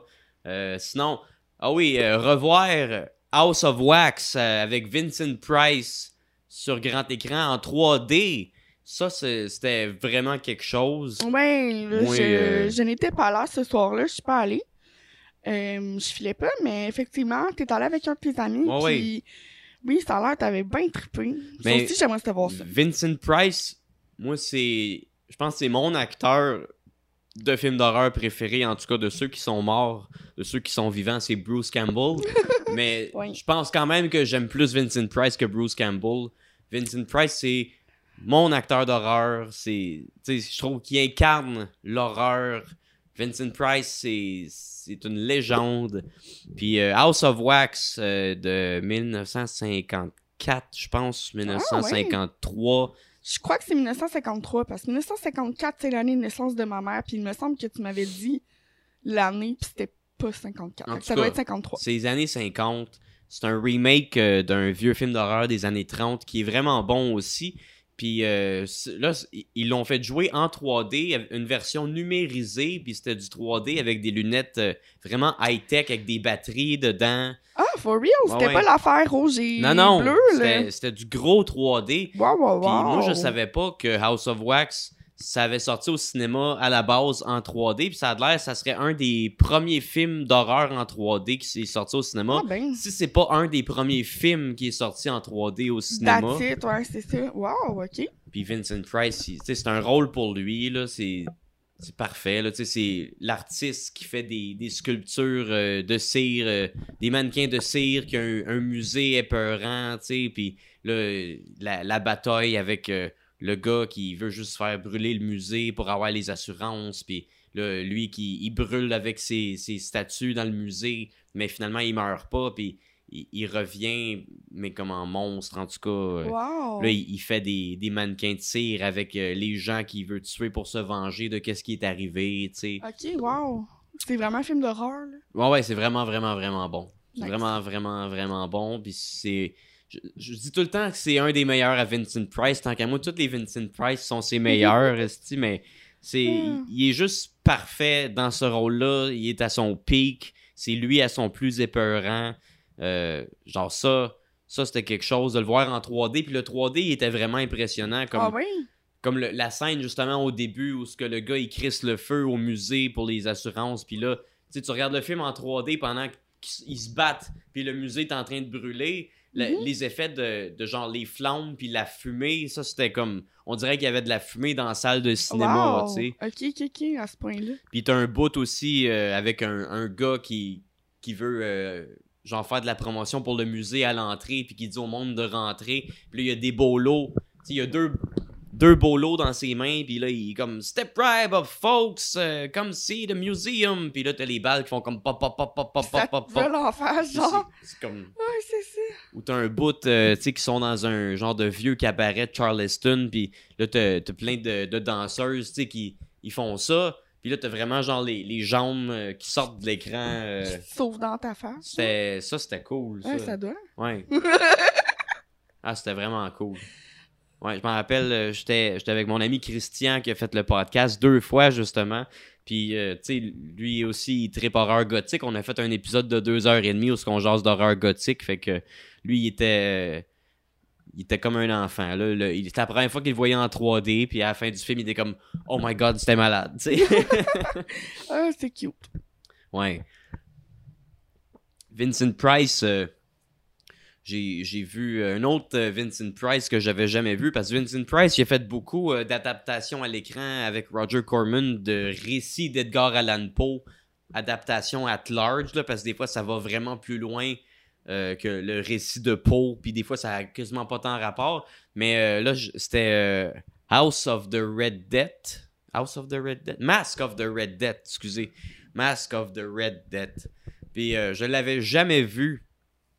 Puis euh, je suis vraiment content d'avoir vu un, un Vincent Price de Poe sur grand écran que j'avais jamais vu parce qu'il y en a plusieurs que j'ai vu puis lui je l'avais jamais vu. Puis il est quand même il est quand même tu sais pour les Vincent Price Poe que j'ai regardé ça, ça tirait bien euh, de l'histoire originale. Tu sais Ok. ça, ça faisait du sens puis c'était vraiment bon. Vincent Price il est, il est, il est genre vraiment bon là-dedans là.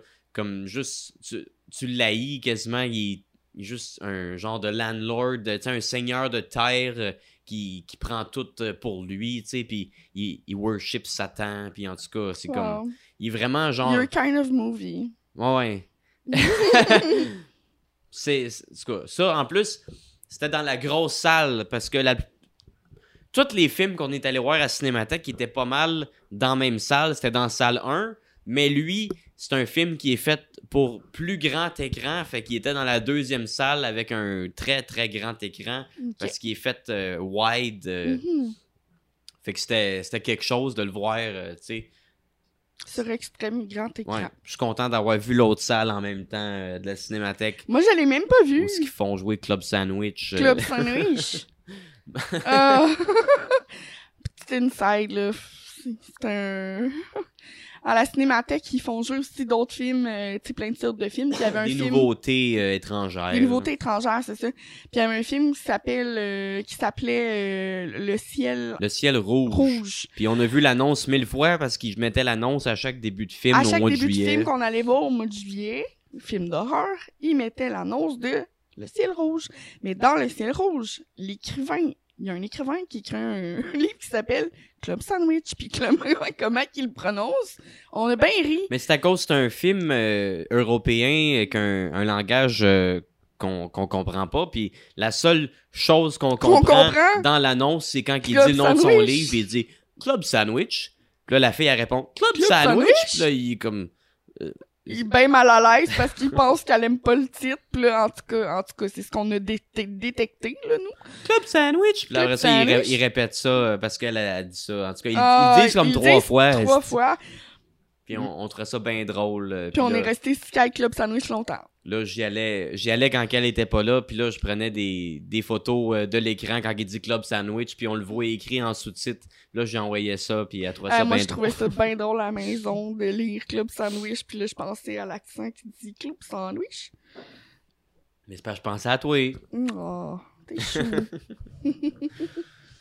Fait que c'est ça. Euh, ben des films, euh, sinon des, des petites découvertes aussi. euh, mes grosses, euh, grosses découvertes, il y avait Baxter que tant qu'à moi, c'est un incontournable de mes découvertes. Mais sinon, il y a beaucoup de films étrangers que pour moi cet été, c'était des découvertes. Parce que j'étais pas habituellement. je suis moins porté, on dirait, à écouter des films étrangers sous-titrés. Puis cet été, tant qu'à avoir payé pour la passe, puis je, tu sais, je veux la rentabiliser, fait que j'étais allé en voir plein. Puis il y a beaucoup de films étrangers euh, que j'ai vraiment euh, adoré, puis que c'était des découvertes pour moi.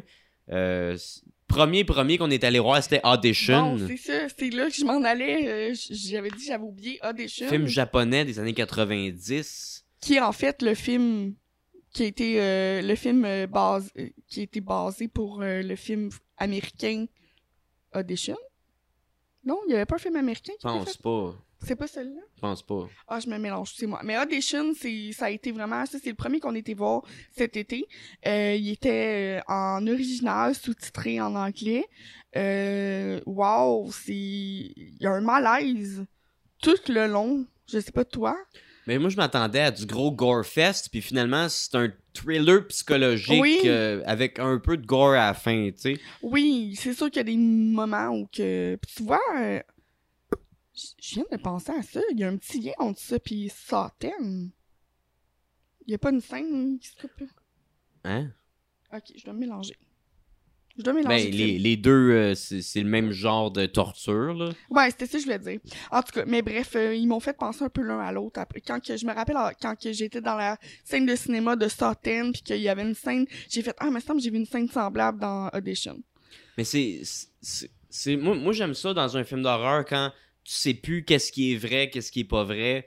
Puis là-dedans, il, il t'emmène vraiment, genre, dans un cauchemar euh, dans la tête euh, du producteur, euh, justement, tu sais, qui cherche une femme. euh, Ouais. Puis on dirait que, que tu sais plus quoi penser.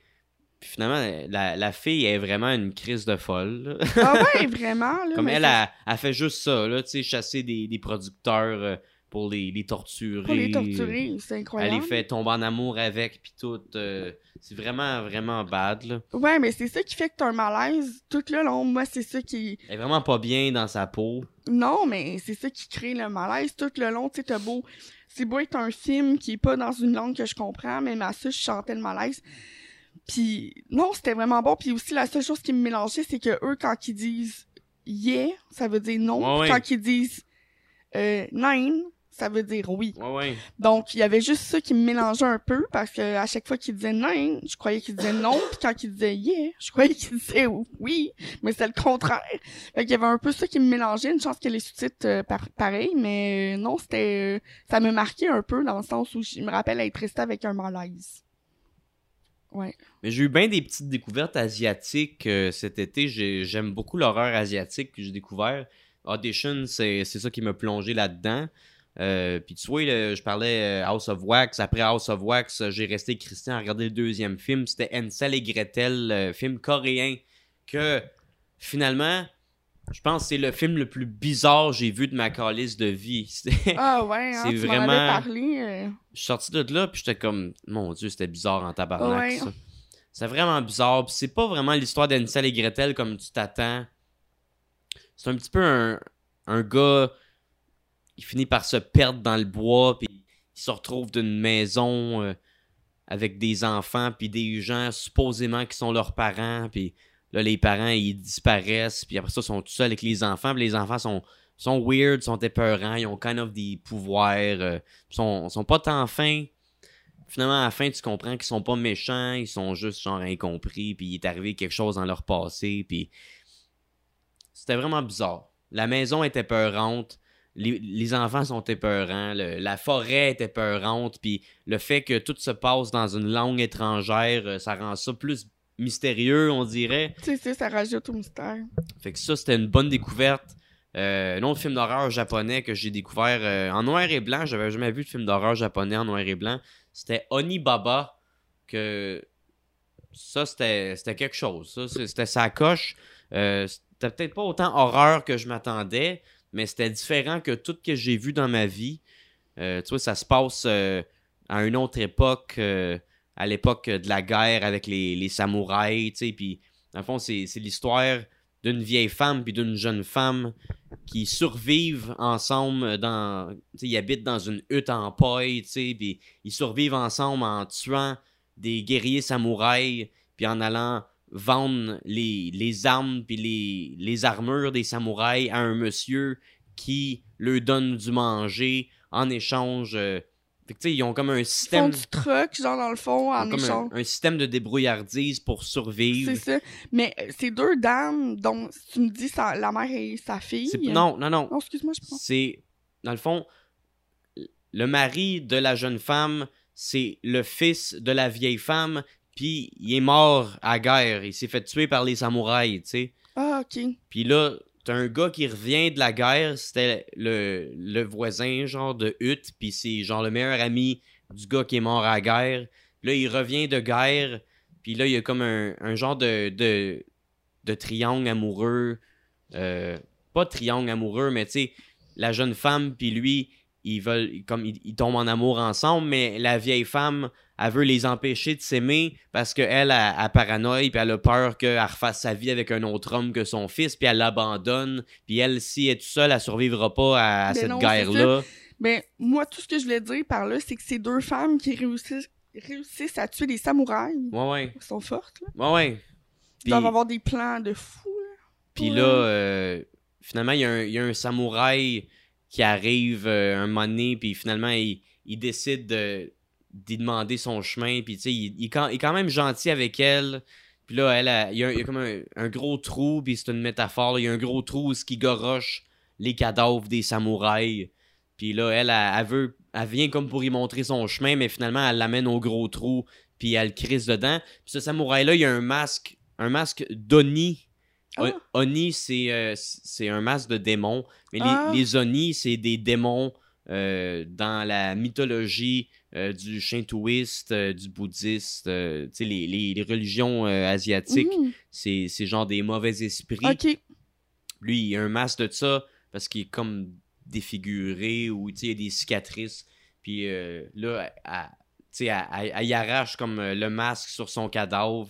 Puis là, elle décide euh, de le porter pour faire peur à la jeune femme pour l'empêcher d'aller voir euh, l'autre homme pendant la nuit parce qu'elle elle sort pendant la nuit pendant que la vieille femme adore pour aller faire l'amour au jeune Avec homme. son jeune. son- Puis elle, a, a- elle, elle commence à y faire peur en y racontant des histoires à propos euh, des démons, puis sur l'enfer, puis comment que les, les démons vont vouloir tor- te torturer si tu couches avec quelqu'un avant le mariage. Puis tu sais, elle, elle commence à la ouais. brainwasher. À y faire raconter des Puis, affaires. puis là, le soir, pendant qu'elle elle sort pour aller à l'autre hutte à côté, mais là, sa belle-mère, elle, fait peur en portant le, le masque d'Oni. Puis là, elle, fait à croire qu'elle voit des, des vrais démons qui y courent après, tu sais. Mhm. Puis elle, elle sait pas que c'est sa belle-mère. Puis là, finalement, elle finit qu'à se faire avoir avec euh, la malédiction du samouraï parce que lui, son masque, il était plus capable de l'enlever. Puis là, finalement, le masque, il devient genre agrippé à sa face, puis elle est plus capable de l'enlever. Puis euh, c'est comme. euh, tu sais, c'est- c'est l'arroseur arrosé. Exact, Elle, une leçon que. elle- elle voulait tellement y faire peur avec les démons qu'elle en est devenue un Devenu un, elle-même. c'est ça. Puis Wow. encore là, c'est c'est dur de dire si c'est vraiment un film d'horreur, mais c'était quand même, tu sais, tout le long, j'étais captivé, ça se passe à une Mhm. autre époque, euh, c'est une autre culture, un autre combat, un, un angle des choses qu'on dirait qu'on on pense pas vraiment à la, la vie qui était dure à cette époque-là avec la guerre, Comment survivre et tout ça dans ce temps-là. C'était vraiment bon, puis là, tu sais, je savais qu'il y avait une métaphore avec le petit trou, là, parce Ouais. qu'il met tellement l'emphase, puis... Sur le trou. Puis là, j'étais allé lire là-dessus parce que je comprenais pas trop. Puis c'est un petit peu une représentation de la sexualité euh, de la femme, de la vieille femme, tu sais, qu'elle calisse des morts dans le trou, puis sa sexualité est morte. Puis tu sais, est un peu jalouse parce que, tu sais, le, la- le meilleur ami de son fils, il tripe sur la jeune femme, puis pas sur elle. Puis à un moment donné, tu sais, elle fait des avances au jeune homme, puis il est comme, urk, euh, Ben non, mais c'est euh. ça. Ah, ok. Fait que c'est un petit peu la représentation. Puis baba, ça veut dire quoi? Euh, ça veut dire old rag, euh, vieille, vieille femme. Là. Ah, ok, parfait. Fait Une old rag. On dit souvent les vieilles sorcières, on, ils appellent ça en anglais des, Des- old rag. Old rag, ouais. Ok. Fait Oni que- Baba. Oni Baba. Démon vieille femme. Démon vieille femme. Wow, ok, ben. Ouais. C'est bien. Tu m'en avais pas vraiment parlé de ce film-là un petit peu, mais. Là, j'en sais plus maintenant, merci. Ouais, c'était le fun en Chris. euh, Ça, c'était le fun en Chris. Euh, Petite découverte. euh, sinon, euh, il y a des, deux vieux films d'horreur en noir et blanc américains que j'avais jamais vus. Que c'était des bonnes découvertes. Euh, J'ai été voir I Walk with a Zombie, qui est un film écrit. euh, le scénario est écrit par Kurt Siodmak, qui est, dans le fond, c'est lui qui a écrit le scénario du Wolfman. C'est lui qui a créé le personnage du Wolfman des années 40. Je sais qu'il a travaillé sur, euh, me semble, d'autres scénarios de Universal Monsters. Euh, je pourrais plus dire lesquels. euh, Peut-être une coupe de momies, je pense, mais en tout cas. C'est ça. I Walk with a Zombie. C'est un vieux film en noir et blanc sur le, le vaudou, la culture vaudou. c'est ça que, que je- que j'aime des zombies en noir et blanc. C'est pas les zombies modernes, à part Night of the Living Dead, qui est le premier film de zombies moderne.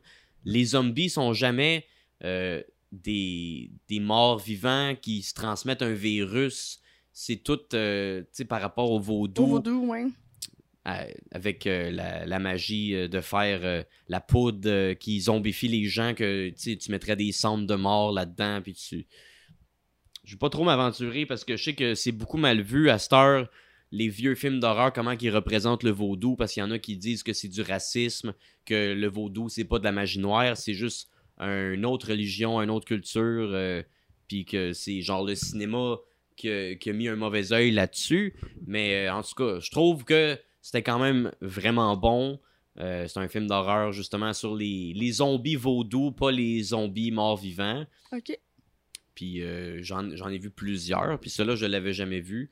J'avoue que j'ai été euh, très diverti du début à la fin. I walk with a zombie? Ouais. Ok.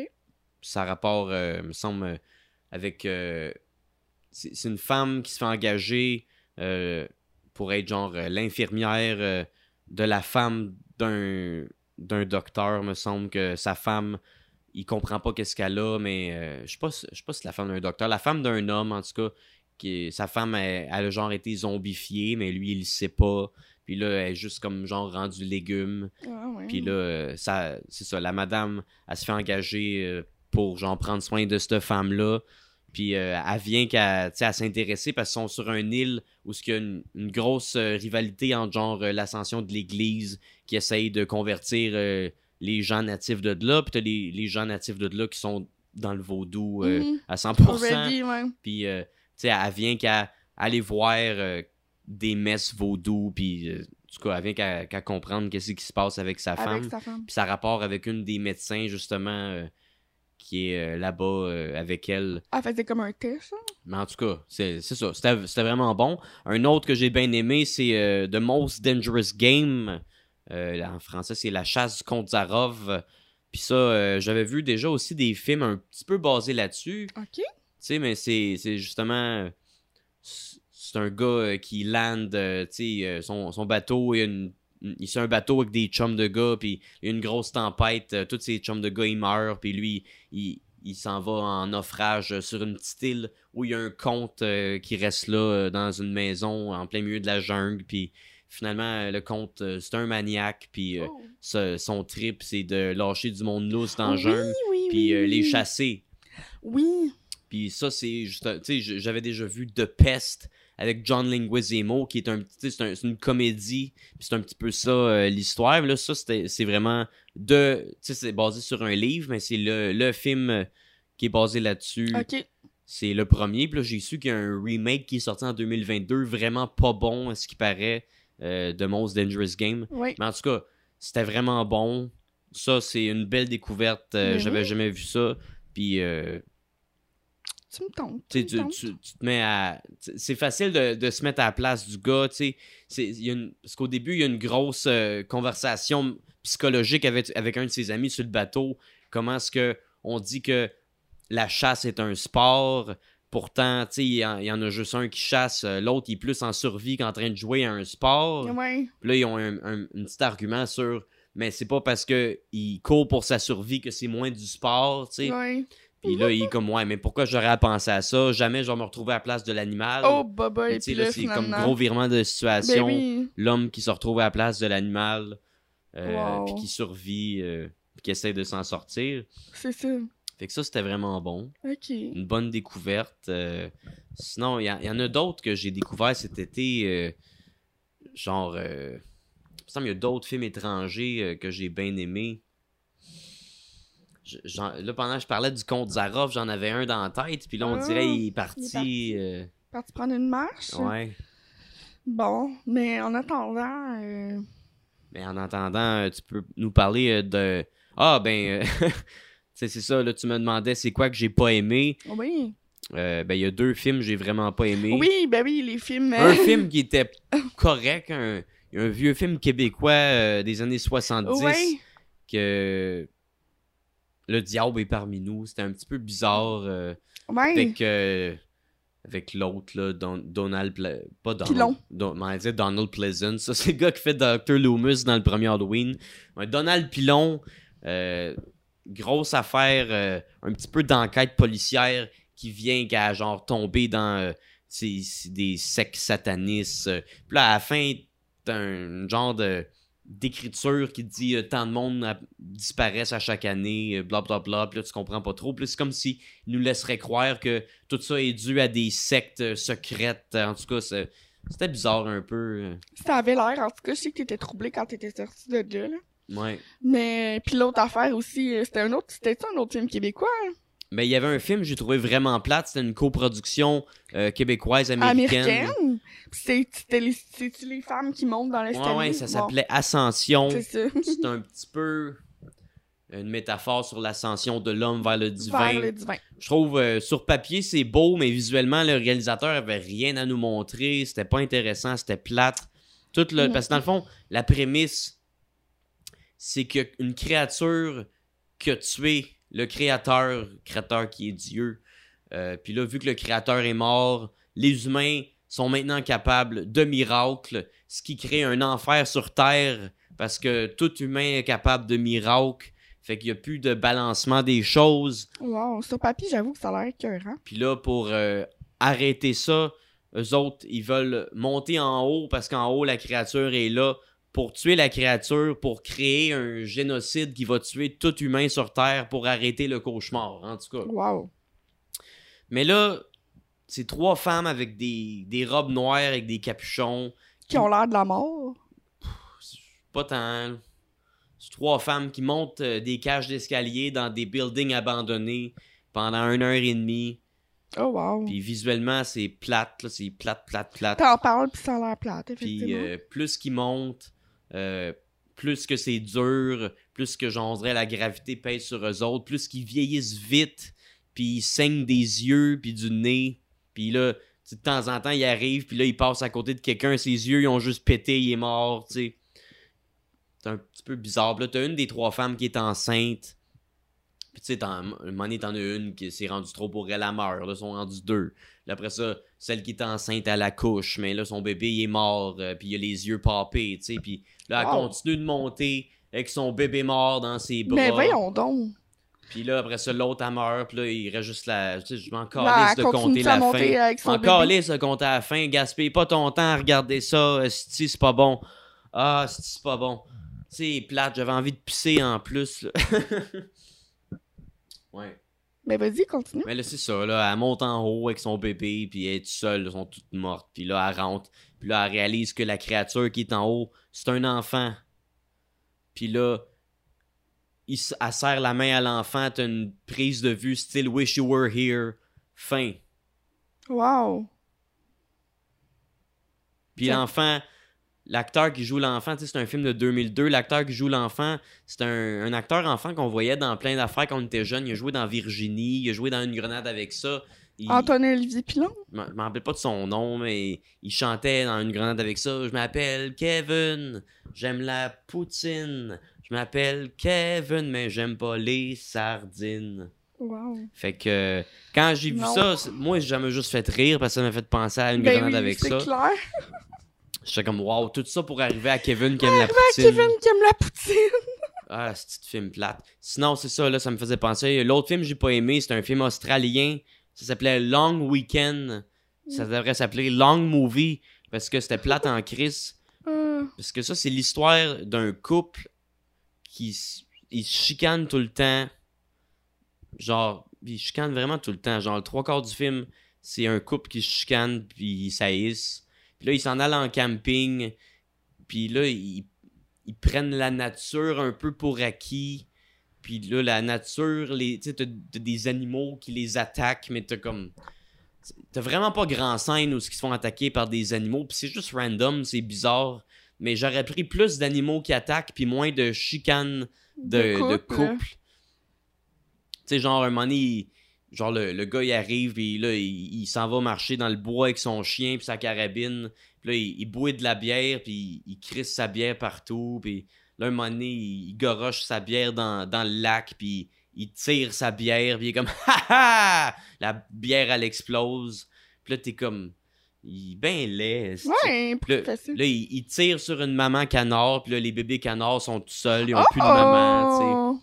Puis là, après ça, il se fait attaquer par un aigle. Non, c'est ça, un moment donné, il, il trouve un œuf d'aigle, puis là, il, il- la, la fille, elle le goroche parce que ça lui rappelle qu'elle s'est fait avorter, tu sais, en tout cas. Oh boy, Puis là, c'est après tiré ça, par les cheveux. elle- ils se font attaquer par un aigle, puis euh, Oh wow. c'était pas bon. Non, c'est tiré par les cheveux. C'était hein, vraiment pas vraiment, Vraiment, vraiment pas bon. Bon. C'était pas mal les deux seuls films j'ai pas aimé euh, à Cinémathèque euh, cet été. C'était Long Weekend puis Ascension. Sinon, c'est ça, là, ça m'est revenu. euh, un film étranger que j'ai adoré, Ouais. que j'ai vraiment, vraiment adoré. Là, c- là, ça aussi, c'était en français, mais tu vois, c'était un film de l'URSS des années euh, 60. Fait qu'on dirait que c'est moins grave que ce soit en français qu'un film américain que j'aurais mieux aimé voir en anglais. Mais c'était Vidge ou le Diable. Ça, c'est basé sur un conte, euh, un, un conte justement euh, de, l'URSS euh, ou de l'ancienne Russie. euh. C'est bizarre. Puis tu vois, la façon que l'histoire se déroule, c'est. Tu vois que c'est basé un petit peu comme sur un conte. Puis t'as des bouts où ce que c'est comme, oh mon dieu, le visuel. Chris, les Russes sont bizarres, Dans le fond, c'est comme un, un moine. euh, un moine chrétien euh, qui s'en va avec du monde. euh, tu sais, ils, sont en route vers quelque part. Puis là, ils arrêtent euh, chez une vieille madame une nuit pour dormir là. Puis la vieille madame, c'est une sorcière. Puis là, pendant la nuit, la vieille sorcière, elle décide de, de genre le, le- le mettre sur ses épaules. Puis là, elle commence à, à voler. Puis elle, il fait faire un, un tour euh, de genre, euh, tu sais, le- les environs, comme si elle volait sur un balai. Puis lui, il est sur son dos. Puis genre, il capote, là. Puis il a, il a peur. Puis il est comme, c'est une sorcière. Puis tu sais, lui, c'est un What homme d'église, tu sais. Puis là, finalement, elle arrive qu'à se poser à terre, puis là, elle prend une forme de jeune femme. Puis là, lui, il, il la tue parce que c'est une sorcière, puis c'est un homme d'église. Il la tue en vieille femme, puis là, elle prend son apparence de jeune femme. Puis là, après ça, genre, le lendemain, ça, ça donne que c'est la fille d'un haut placé du village. Puis euh, là, il sait pas que c'est lui que, que tué sa fille, mais là, il demande, parce que, genre, sa fille est, est possédée par le démon, il demande de passer trois jours dans une genre de petite chapelle avec le corps de sa fille dans un cercueil. Euh, trois, trois nuits, dans le fond, pour exorciser le cadavre de la sorcière du démon.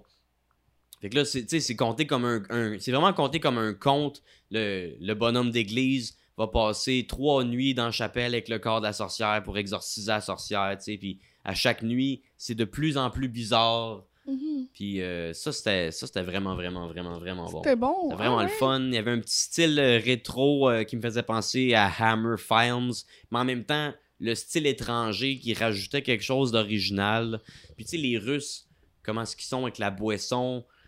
Puis euh, t'as un bout au début, avant que ça devienne horreur, où ce que genre, le, le gars, il fait juste se saouler à l'auberge avec plein d'autres mondes. Puis là, ça devient genre, tu sais, comme t'as t'as comme trois fois la même porte, puis là, la première porte, elle s'ouvre, puis c'est un de ses amis qui rit. Là, la deuxième porte, elle s'ouvre, puis c'est le même ami qui rit de la même façon une deuxième fois. Là, la troisième porte, elle s'ouvre, puis tu sais, ça devient comme psychédélique un peu. euh. Ok, ouais. Ça, c'était le fun. Ça avait même pas rapport avec l'horreur, c'était juste... C'était russe, tu sais. C'est russe. Ouais, ça, j'ai bien aimé ça.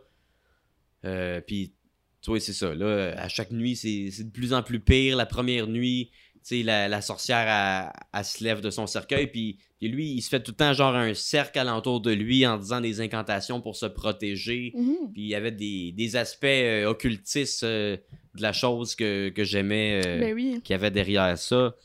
Puis là, à, à la fin, la, la deuxième nuit, elle, elle se réveille, puis là, elle, elle vole dans son cercueil autour de lui, puis le visuel, il est vraiment bizarre.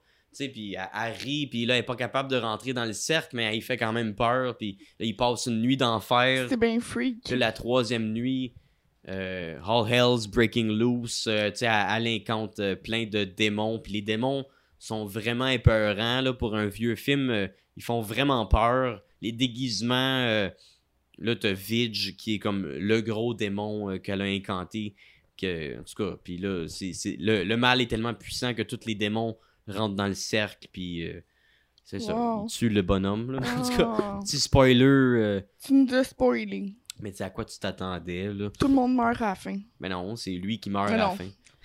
D'accord. Mais en tout cas, c'était vraiment bon. Ça, ça, ça c'était vraiment bon. J'ai découvert plein d'affaires cet été, c'était vraiment le fun. Puis là, c'est ça. Là, j'avais.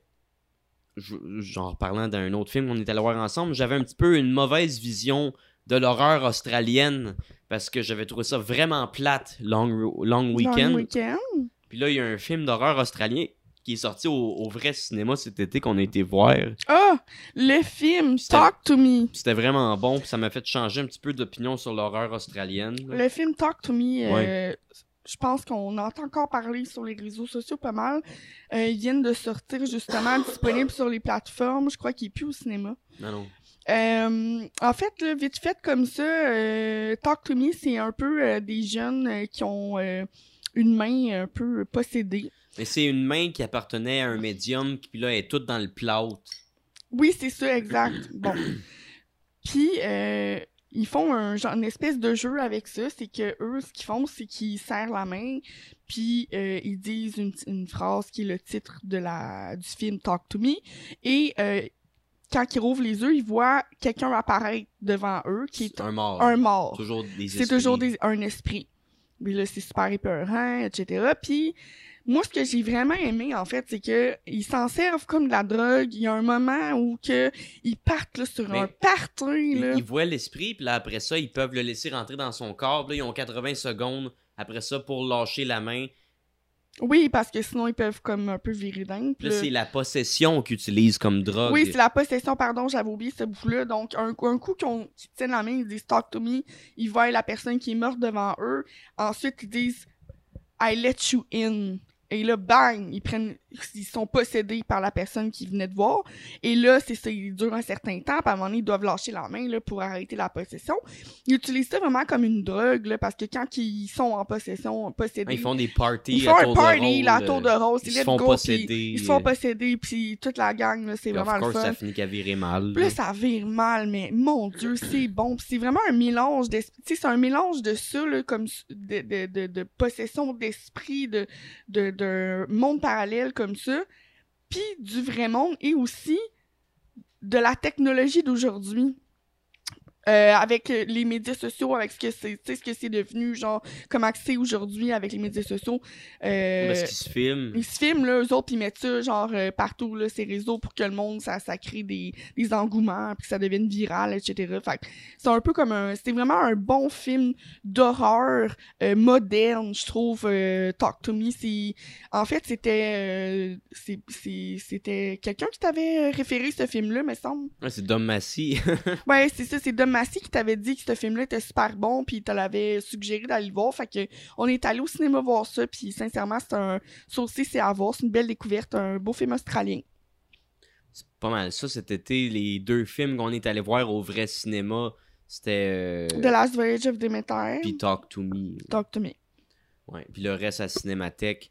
Euh, tantôt, j'ai parlé, j'ai vu un David Lynch. Parce que les derniers jours à Cinémathèque, euh, on, on dirait ils ont arrêté euh, de mettre des films d'horreur jusqu'au dernier jour du mois. En tout cas, il y a comme une dizaine de jours, il n'y avait rien. Euh, mais là, c'était des David Lynch. Puis il y a un film de David Lynch qui est classé horreur. Que c'est plus psychédélique, bad trippant qu'horreur. Mais on comprend pourquoi c'est horreur. C'était Eraserhead. Oui, j'ai pas été le Je voir. suis allé voir Eraserhead au cinéma. Je l'avais déjà vu, mais ça aussi, c'est un film qui est le fun à, à découvrir au cinéma parce que c'est c'est tellement bizarre. C'est juste du début à la fin, c'est comme être pris dans un cauchemar sans trop comprendre qu'est-ce qui se passe. C'est un petit peu euh, une métaphore sur euh, la, la création de la vie au travers de la sexualité. Puis comme, tu sais, euh, de, de lui euh, qui veut... Il, devient père même s'il a pas envie d'être père. Puis, tu sais, là, son bébé, c'est comme un genre de gros monstre extraterrestre qui arrête pas de pleurer. Puis, c'est comme... On comprend le, le dédain, tu qu'il a pour son enfant. En tout cas, c'est c'est juste bizarre. Puis, tu t'as des bouts... euh, comme avec le poulet, les petits, petits, petits poulets dans l'assiette qui commencent à, à couper, puis là, le- les pattes, ils bougent, puis là, t'as toutes sortes de jus dégueulasses qui sortent, Oh! puis Ça a l'air dégueulasse, ça Tu c'est- comme... Tout, tout arrive comme tellement vite, comme il y, a- il y a eu une date avec la fille, puis là, finalement, elle est tombée enceinte, puis là, elle a déjà accouché, puis là, elle a- tu sais, le bébé, il est dans sa chambre, puis là, c'est comme, mon Dieu, Mon qu'est-ce- Dieu, ça va vite. ça montre qu'il était pas prêt, tu sais. Puis là, ça s'appelle Eraserhead. Puis là, t'as un bout où ce qui fait un rêve. Tête des faces. Ouais, t'as un bout où ce qui fait un rêve. Puis là, genre, sa tête, elle pop. Il perd sa tête. Puis là, t'as un petit gars qui ramasse sa tête. Il l'emmène à un magasin. Puis là, ils mettent sa tête d'une machine pour la transformer. Puis là, ils font des effaces avec sa tête qu'ils mettent après des bouts de, de crayon. Puis là, après ça, il prend le crayon. Puis là, tu vois, il fait une ligne sur une feuille. Puis là, il efface. Puis là, il est comme... It works. Puis là, il donne de l'argent au petit gars parce qu'il a emmené la tête. En tout cas, Wow! c'est vraiment fucké. C'est fucked up, man. Ouais, On dirait un clip de Pink Floyd. mais quasiment, là, c'est... Ça serait un film le fun sûrement à regarder sur l'acide. Sur la cellule euh, moche, là. Ouais, ouais. là. Mais tu sais, c'est ça. Hmm. C'est un, c'est un film bizarre, euh, en noir et blanc. euh. Je pense pas, par exemple... Je pense qu'à l'époque que ça a été fait, la couleur existait dans les films. Je pense que ça a été fait en noir et blanc par choix. Volontairement. Je pense que c'est un film des années 70. là. Ok. Mais ça ajoute euh, Ça quelque chose, là, parce que tu te sens... tu te sens comme dans un rêve, mais il n'y a pas de couleur. C'est comme juste vraiment bizarre, tu sais. Ouais, ça me donne vraiment une idée, ça. Super. Mais Wow. Eraserhead, c'était le fun au cinéma. C'est le seul que j'étais allé voir de David Lynch. Sinon, euh, Cinémathèque, euh, what the fuck, Chris, euh, faites jouer des Chris de bons films d'horreur tout l'été. Puis après ça. Là, c'est octobre, l'Halloween s'en vient, puis votre cycle d'Halloween, c'est c'est fantôme, Fantôme- romantique Fantôme, ouais. avec Ghost, avec Patrick Swayze. Oui, mon fantôme d'amour. C'est ça le cycle C'est d'Halloween ça, c'est que dans l'Halloween à Cinémathèque. Là, ça fait dur. Nous autres, on était bien déçus, là, Parce que, tu sais, tu t'attends à voir, c'est à Cinémathèque qu'ils ont fait un été qui s'appelle Histoire d'horreur avec combien de films d'horreur qu'ils ont mis. Là, tu te dis, crime, ils vont faire un moule d'octobre incroyable à l'Halloween. Mais non. Mais non. Des belles histoires de fantômes d'amour. Mais euh, ça, avant, j'oublie une autre découverte qui manquait à ma culture que j'ai vue à Cinémathèque cet été. C'était Rosemary's Baby. Que, genre, j'en reviens pas, j'avais jamais regardé ça. Quelqu'un qui tripe horreur comme moi, c'était juste. euh, tu sais, c'est un film un petit peu euh, maudit. C'est un film Oui, maudit. il y a eu beaucoup, beaucoup de... Des affaires bizarres des qui choses sont- avec qui sont ce arrivées dans le tournage, etc. Les gens, les acteurs, les gens sur le tournage, puis tout ça. Là. Ben, pas, pas nécessairement les gens sur le tournage, mais tu sais, c'est, c'est un film de Roman Polanski qui, après ce film-là, euh, sa femme s'est fait tuer pendant qu'elle était enceinte par la secte à Charles Manson. Oh my god. Puis, tu sais, cette histoire-là, c'est le, bébé de Rosemary. C'est une femme qui est enceinte du démon. Mhm. C'est ça, Rosemary's Baby. Mhm. Puis, tu sais, c'est comme si le démon avait pris son enfant un petit peu. C'est ça qui est arrivé à Roman Polanski un peu, tu sais. C'est fucked up. Sinon, euh, une autre scène que je trouve euh, vraiment bizarre, c'est au début. Dans le fond, euh, t'as une madame qui habite euh, avec euh, les gens, justement, qui sont bizarres, qui, décident de s'occuper de Rosemary, puis finalement, en tout cas, c'est eux autres qui sont en arrière de ça. Puis t'as une fille au début qui habite chez eux, puis là, finalement, elle, meurt pas rapport, à, à à- à s'étirer elle-même, ou en tout cas, on comprend pas trop. Puis là, il la retrouve, euh, il la retrouve morte exactement euh, à l'endroit où ce que John Lennon s'est fait tirer une couple d'années après le film. Puis pendant la, la scène, t'as juste une, une Beetle blanche plein de sang exactement où John Lennon s'est fait tirer. C'est quand même C'est quand bizarre. même bizarre parce qu'après ça, un membre des Beatles. Puis t'as une autre scène où il y a du monde tirer. qui s'en. Un autre shot dans cette scène-là où t'as du monde qui s'en viennent vers le cadavre, où t'as un autre euh, Beetle blanche qui passe en Qui arrière. passe pis qui est capté sur une photo. genre. C'est ça, ça, ça, ça nous rappelle beaucoup euh, John Lennon. euh. Euh, C'est ça. Wow.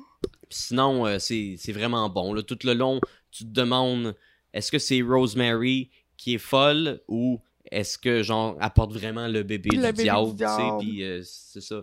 C'est. Ça, ça- c'était le fun en Chris.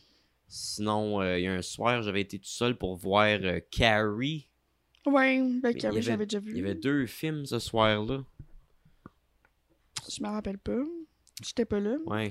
Mais Carrie, euh, c'est sûr que c'est un bon film, moi, personnellement. Stephen Ben, King. euh, J'aime bien Carrie, mais on dirait que j'ai réalisé Carrie, c'est horreur juste à la fin.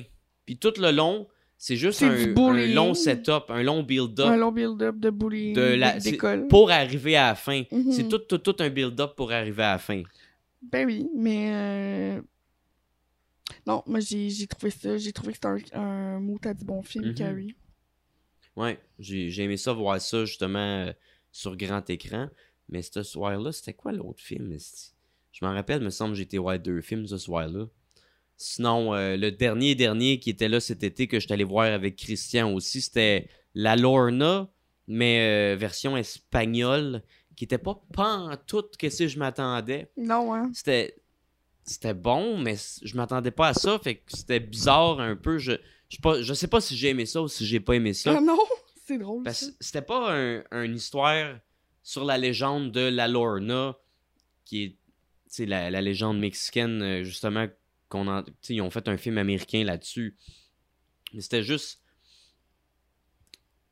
C'était. Ils utilisaient le nom La Lorna parce que ça rapport avec une mère que, ses enfants sont morts, puis c'était de loin, genre, La Lorna, mais c'était juste l'histoire, dans le fond, d'un dictateur que pendant une, une guerre, il a été euh, responsable d'un génocide. Puis là, ça, ça fait des années de ça. Puis là, finalement, euh, ça, ça va au tribunal, puis tout. Puis il est jugé coupable de génocide. Ouf. Puis la scène, j'avoue, la scène de tribunal où, genre, on juge qui est coupable de génocide, l'émotion est lourde, là. Puis ça, tu fais, oh my god, c'est, c'est bad d'être coupable de génocide. Ben oui. Puis là, t'as, t'as tout le peuple qui est fâché contre lui. Puis là, tu sais, t'as- tout le long, t'as du monde qui manifeste dans sa maison, ben, Devant sa maison. Puis là, c'est toute l'histoire de sa famille, à lui, qui sont complètement innocentes, mais, Mais qui, vivent vivent. là-dedans. Puis eux Mais autres, oui. tu sais, ils le voyaient pas comme un monstre, mais c'est un peu un monstre. Puis c'était plus un drame politique que d'autres choses. Ouais. Mais là, t'as sa femme à lui, justement, qui fait des cauchemars. Puis elle, dans ses, cau- dans ses cauchemars, est une femme euh, dans la guerre euh, qui, qui, sauvait avec ses enfants. Puis là, elle, elle se faisait courir après par l'armée de son mari dans la vraie vie, tu sais. Là, ouais. elle- elle- elle- finalement, elle vient qu'à rêver. euh, tu sais, son, son- ses rêves se poursuivent, tu sais. Puis là, finalement, elle vient qu'à rêver que son mari, il, il tue ses enfants à elle, qui sont comme, elle dans ses rêves avec quelqu'un Oui, d'autre. Mais finalement, sais, elle, se fait, elle vient qu'à se faire posséder. Parce que là, t'as, t'as les fantômes des gens qui sont morts dans le génocide qui popent dans la maison, puis elle vient qu'à se faire posséder vraiment par cette femme-là, que ses enfants y ont été tués, Ok. puis qu'elle aussi, elle s'est fait tuer par son mari.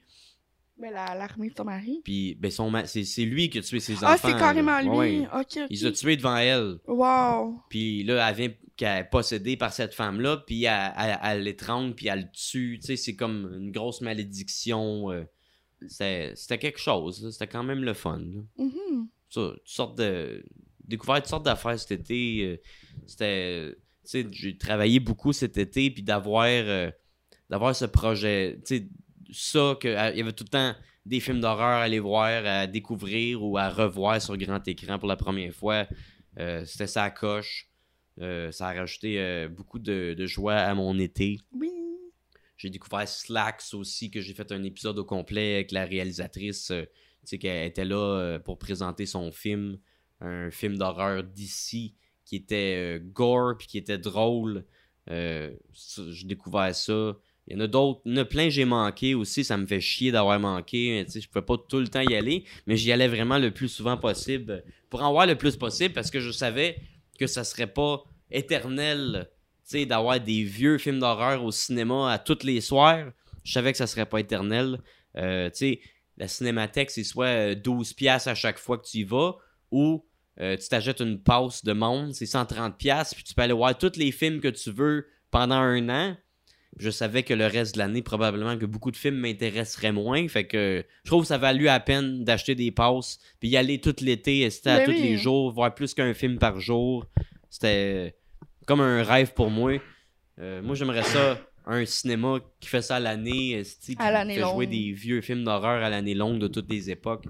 Ouais. J'ai trippé ma vie, puis euh, je trouve que, tu sais, 130$, piastres, tu dis c'est c'est cher, mais pour tout que c'est, je suis allé, c'est pas tant cher. Là, Mais Je- non, si tu divises 130 en 40, ça fait pas Ouais, ouais. tant de la, sé- de la séance. Là. En 38, parce qu'il y en a deux, Ah oui, c'est vrai, j'ai pas deux vu à. Cinémathèque. C'est vrai, pardon, en 38 à la cinéma. Quand même, là. Ouais, J'ai plus que rentré dans mon argent.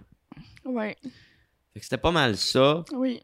Je sais pas s'il y a d'autres films qui te viennent en tête qu'on n'a pas parlé. Euh, non, non, non, je pense qu'on a fait pas mal le tour. En tout cas, toi, t'as fait pas mal le tour de tes films. Je suis sûr que j'en oublie. Ben, moi aussi, mais... euh, non, c'est pas mal ça. euh.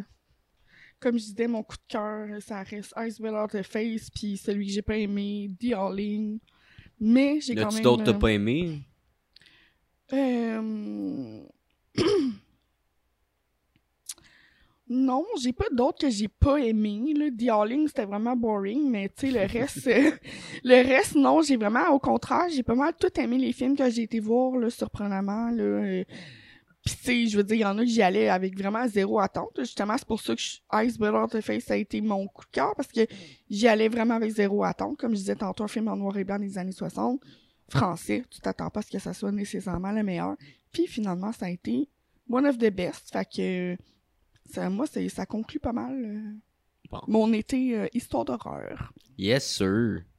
Alright, let's go. Fait que je pense euh, on, on va finir là-dessus. C'est un bon épisode quand même bien rempli. On avait bien de la jasette. euh, fait que si vous avez aimé ça, ben, je vous invite, si vous ne l'êtes pas déjà, à vous abonner à mon Patreon pour euh, contribuer à ma chaîne. Euh, ça vous donne aussi accès à tous les épisodes de mon podcast un mois d'avance avant qu'ils sortent en public. Euh, sinon, euh, vous pouvez vous abonner à ma chaîne YouTube. Euh, Vous allez voir toutes mes, mes vidéos. Ils sortent toujours euh, un mois après ma chaîne YouTube. François Quirion. Des fois aussi, ça fait longtemps, des fois je sors des vidéos humoristiques. Vous pouvez aller voir toutes mes vidéos humoristiques aussi, Pensée futile, euh, où j'ai une captation aussi d'un show. Sinon, vous pouvez liker ma page Facebook, François Quirion Humoriste. Suis-moi sur Instagram, François de Quirion-nous. Euh, sinon, ben, mon podcast sort toujours en audio aussi après un mois. euh, sur toutes les plateformes, Balado Québec, Spotify, Google Podcasts, Apple Podcasts. Que c'est pas mal ça. Si tu veux me voir en show, ben c'est ça, abonne- abonne-toi à ma page Facebook. J'annonce toutes mes shows d'avance. Euh, sinon, euh, envoie-moi une demande d'amis. Si euh, t'as pas l'air d'un faux compte, euh, je vais peut-être t'accepter. Euh, pas mal là que je pose mes dates de show. Exactement. Sinon, ben c'est pas mal ça. Je vous souhaite un joyeux vendredi 13, même si mec ça sort, ça sera plus vendredi 13. Joyeux Halloween, bon mois d'octobre. Allez voir des films d'horreur, puis c'est ça. Amusez-vous. Tu fais pas du monde pour vrai. Non. Ciao. Bye.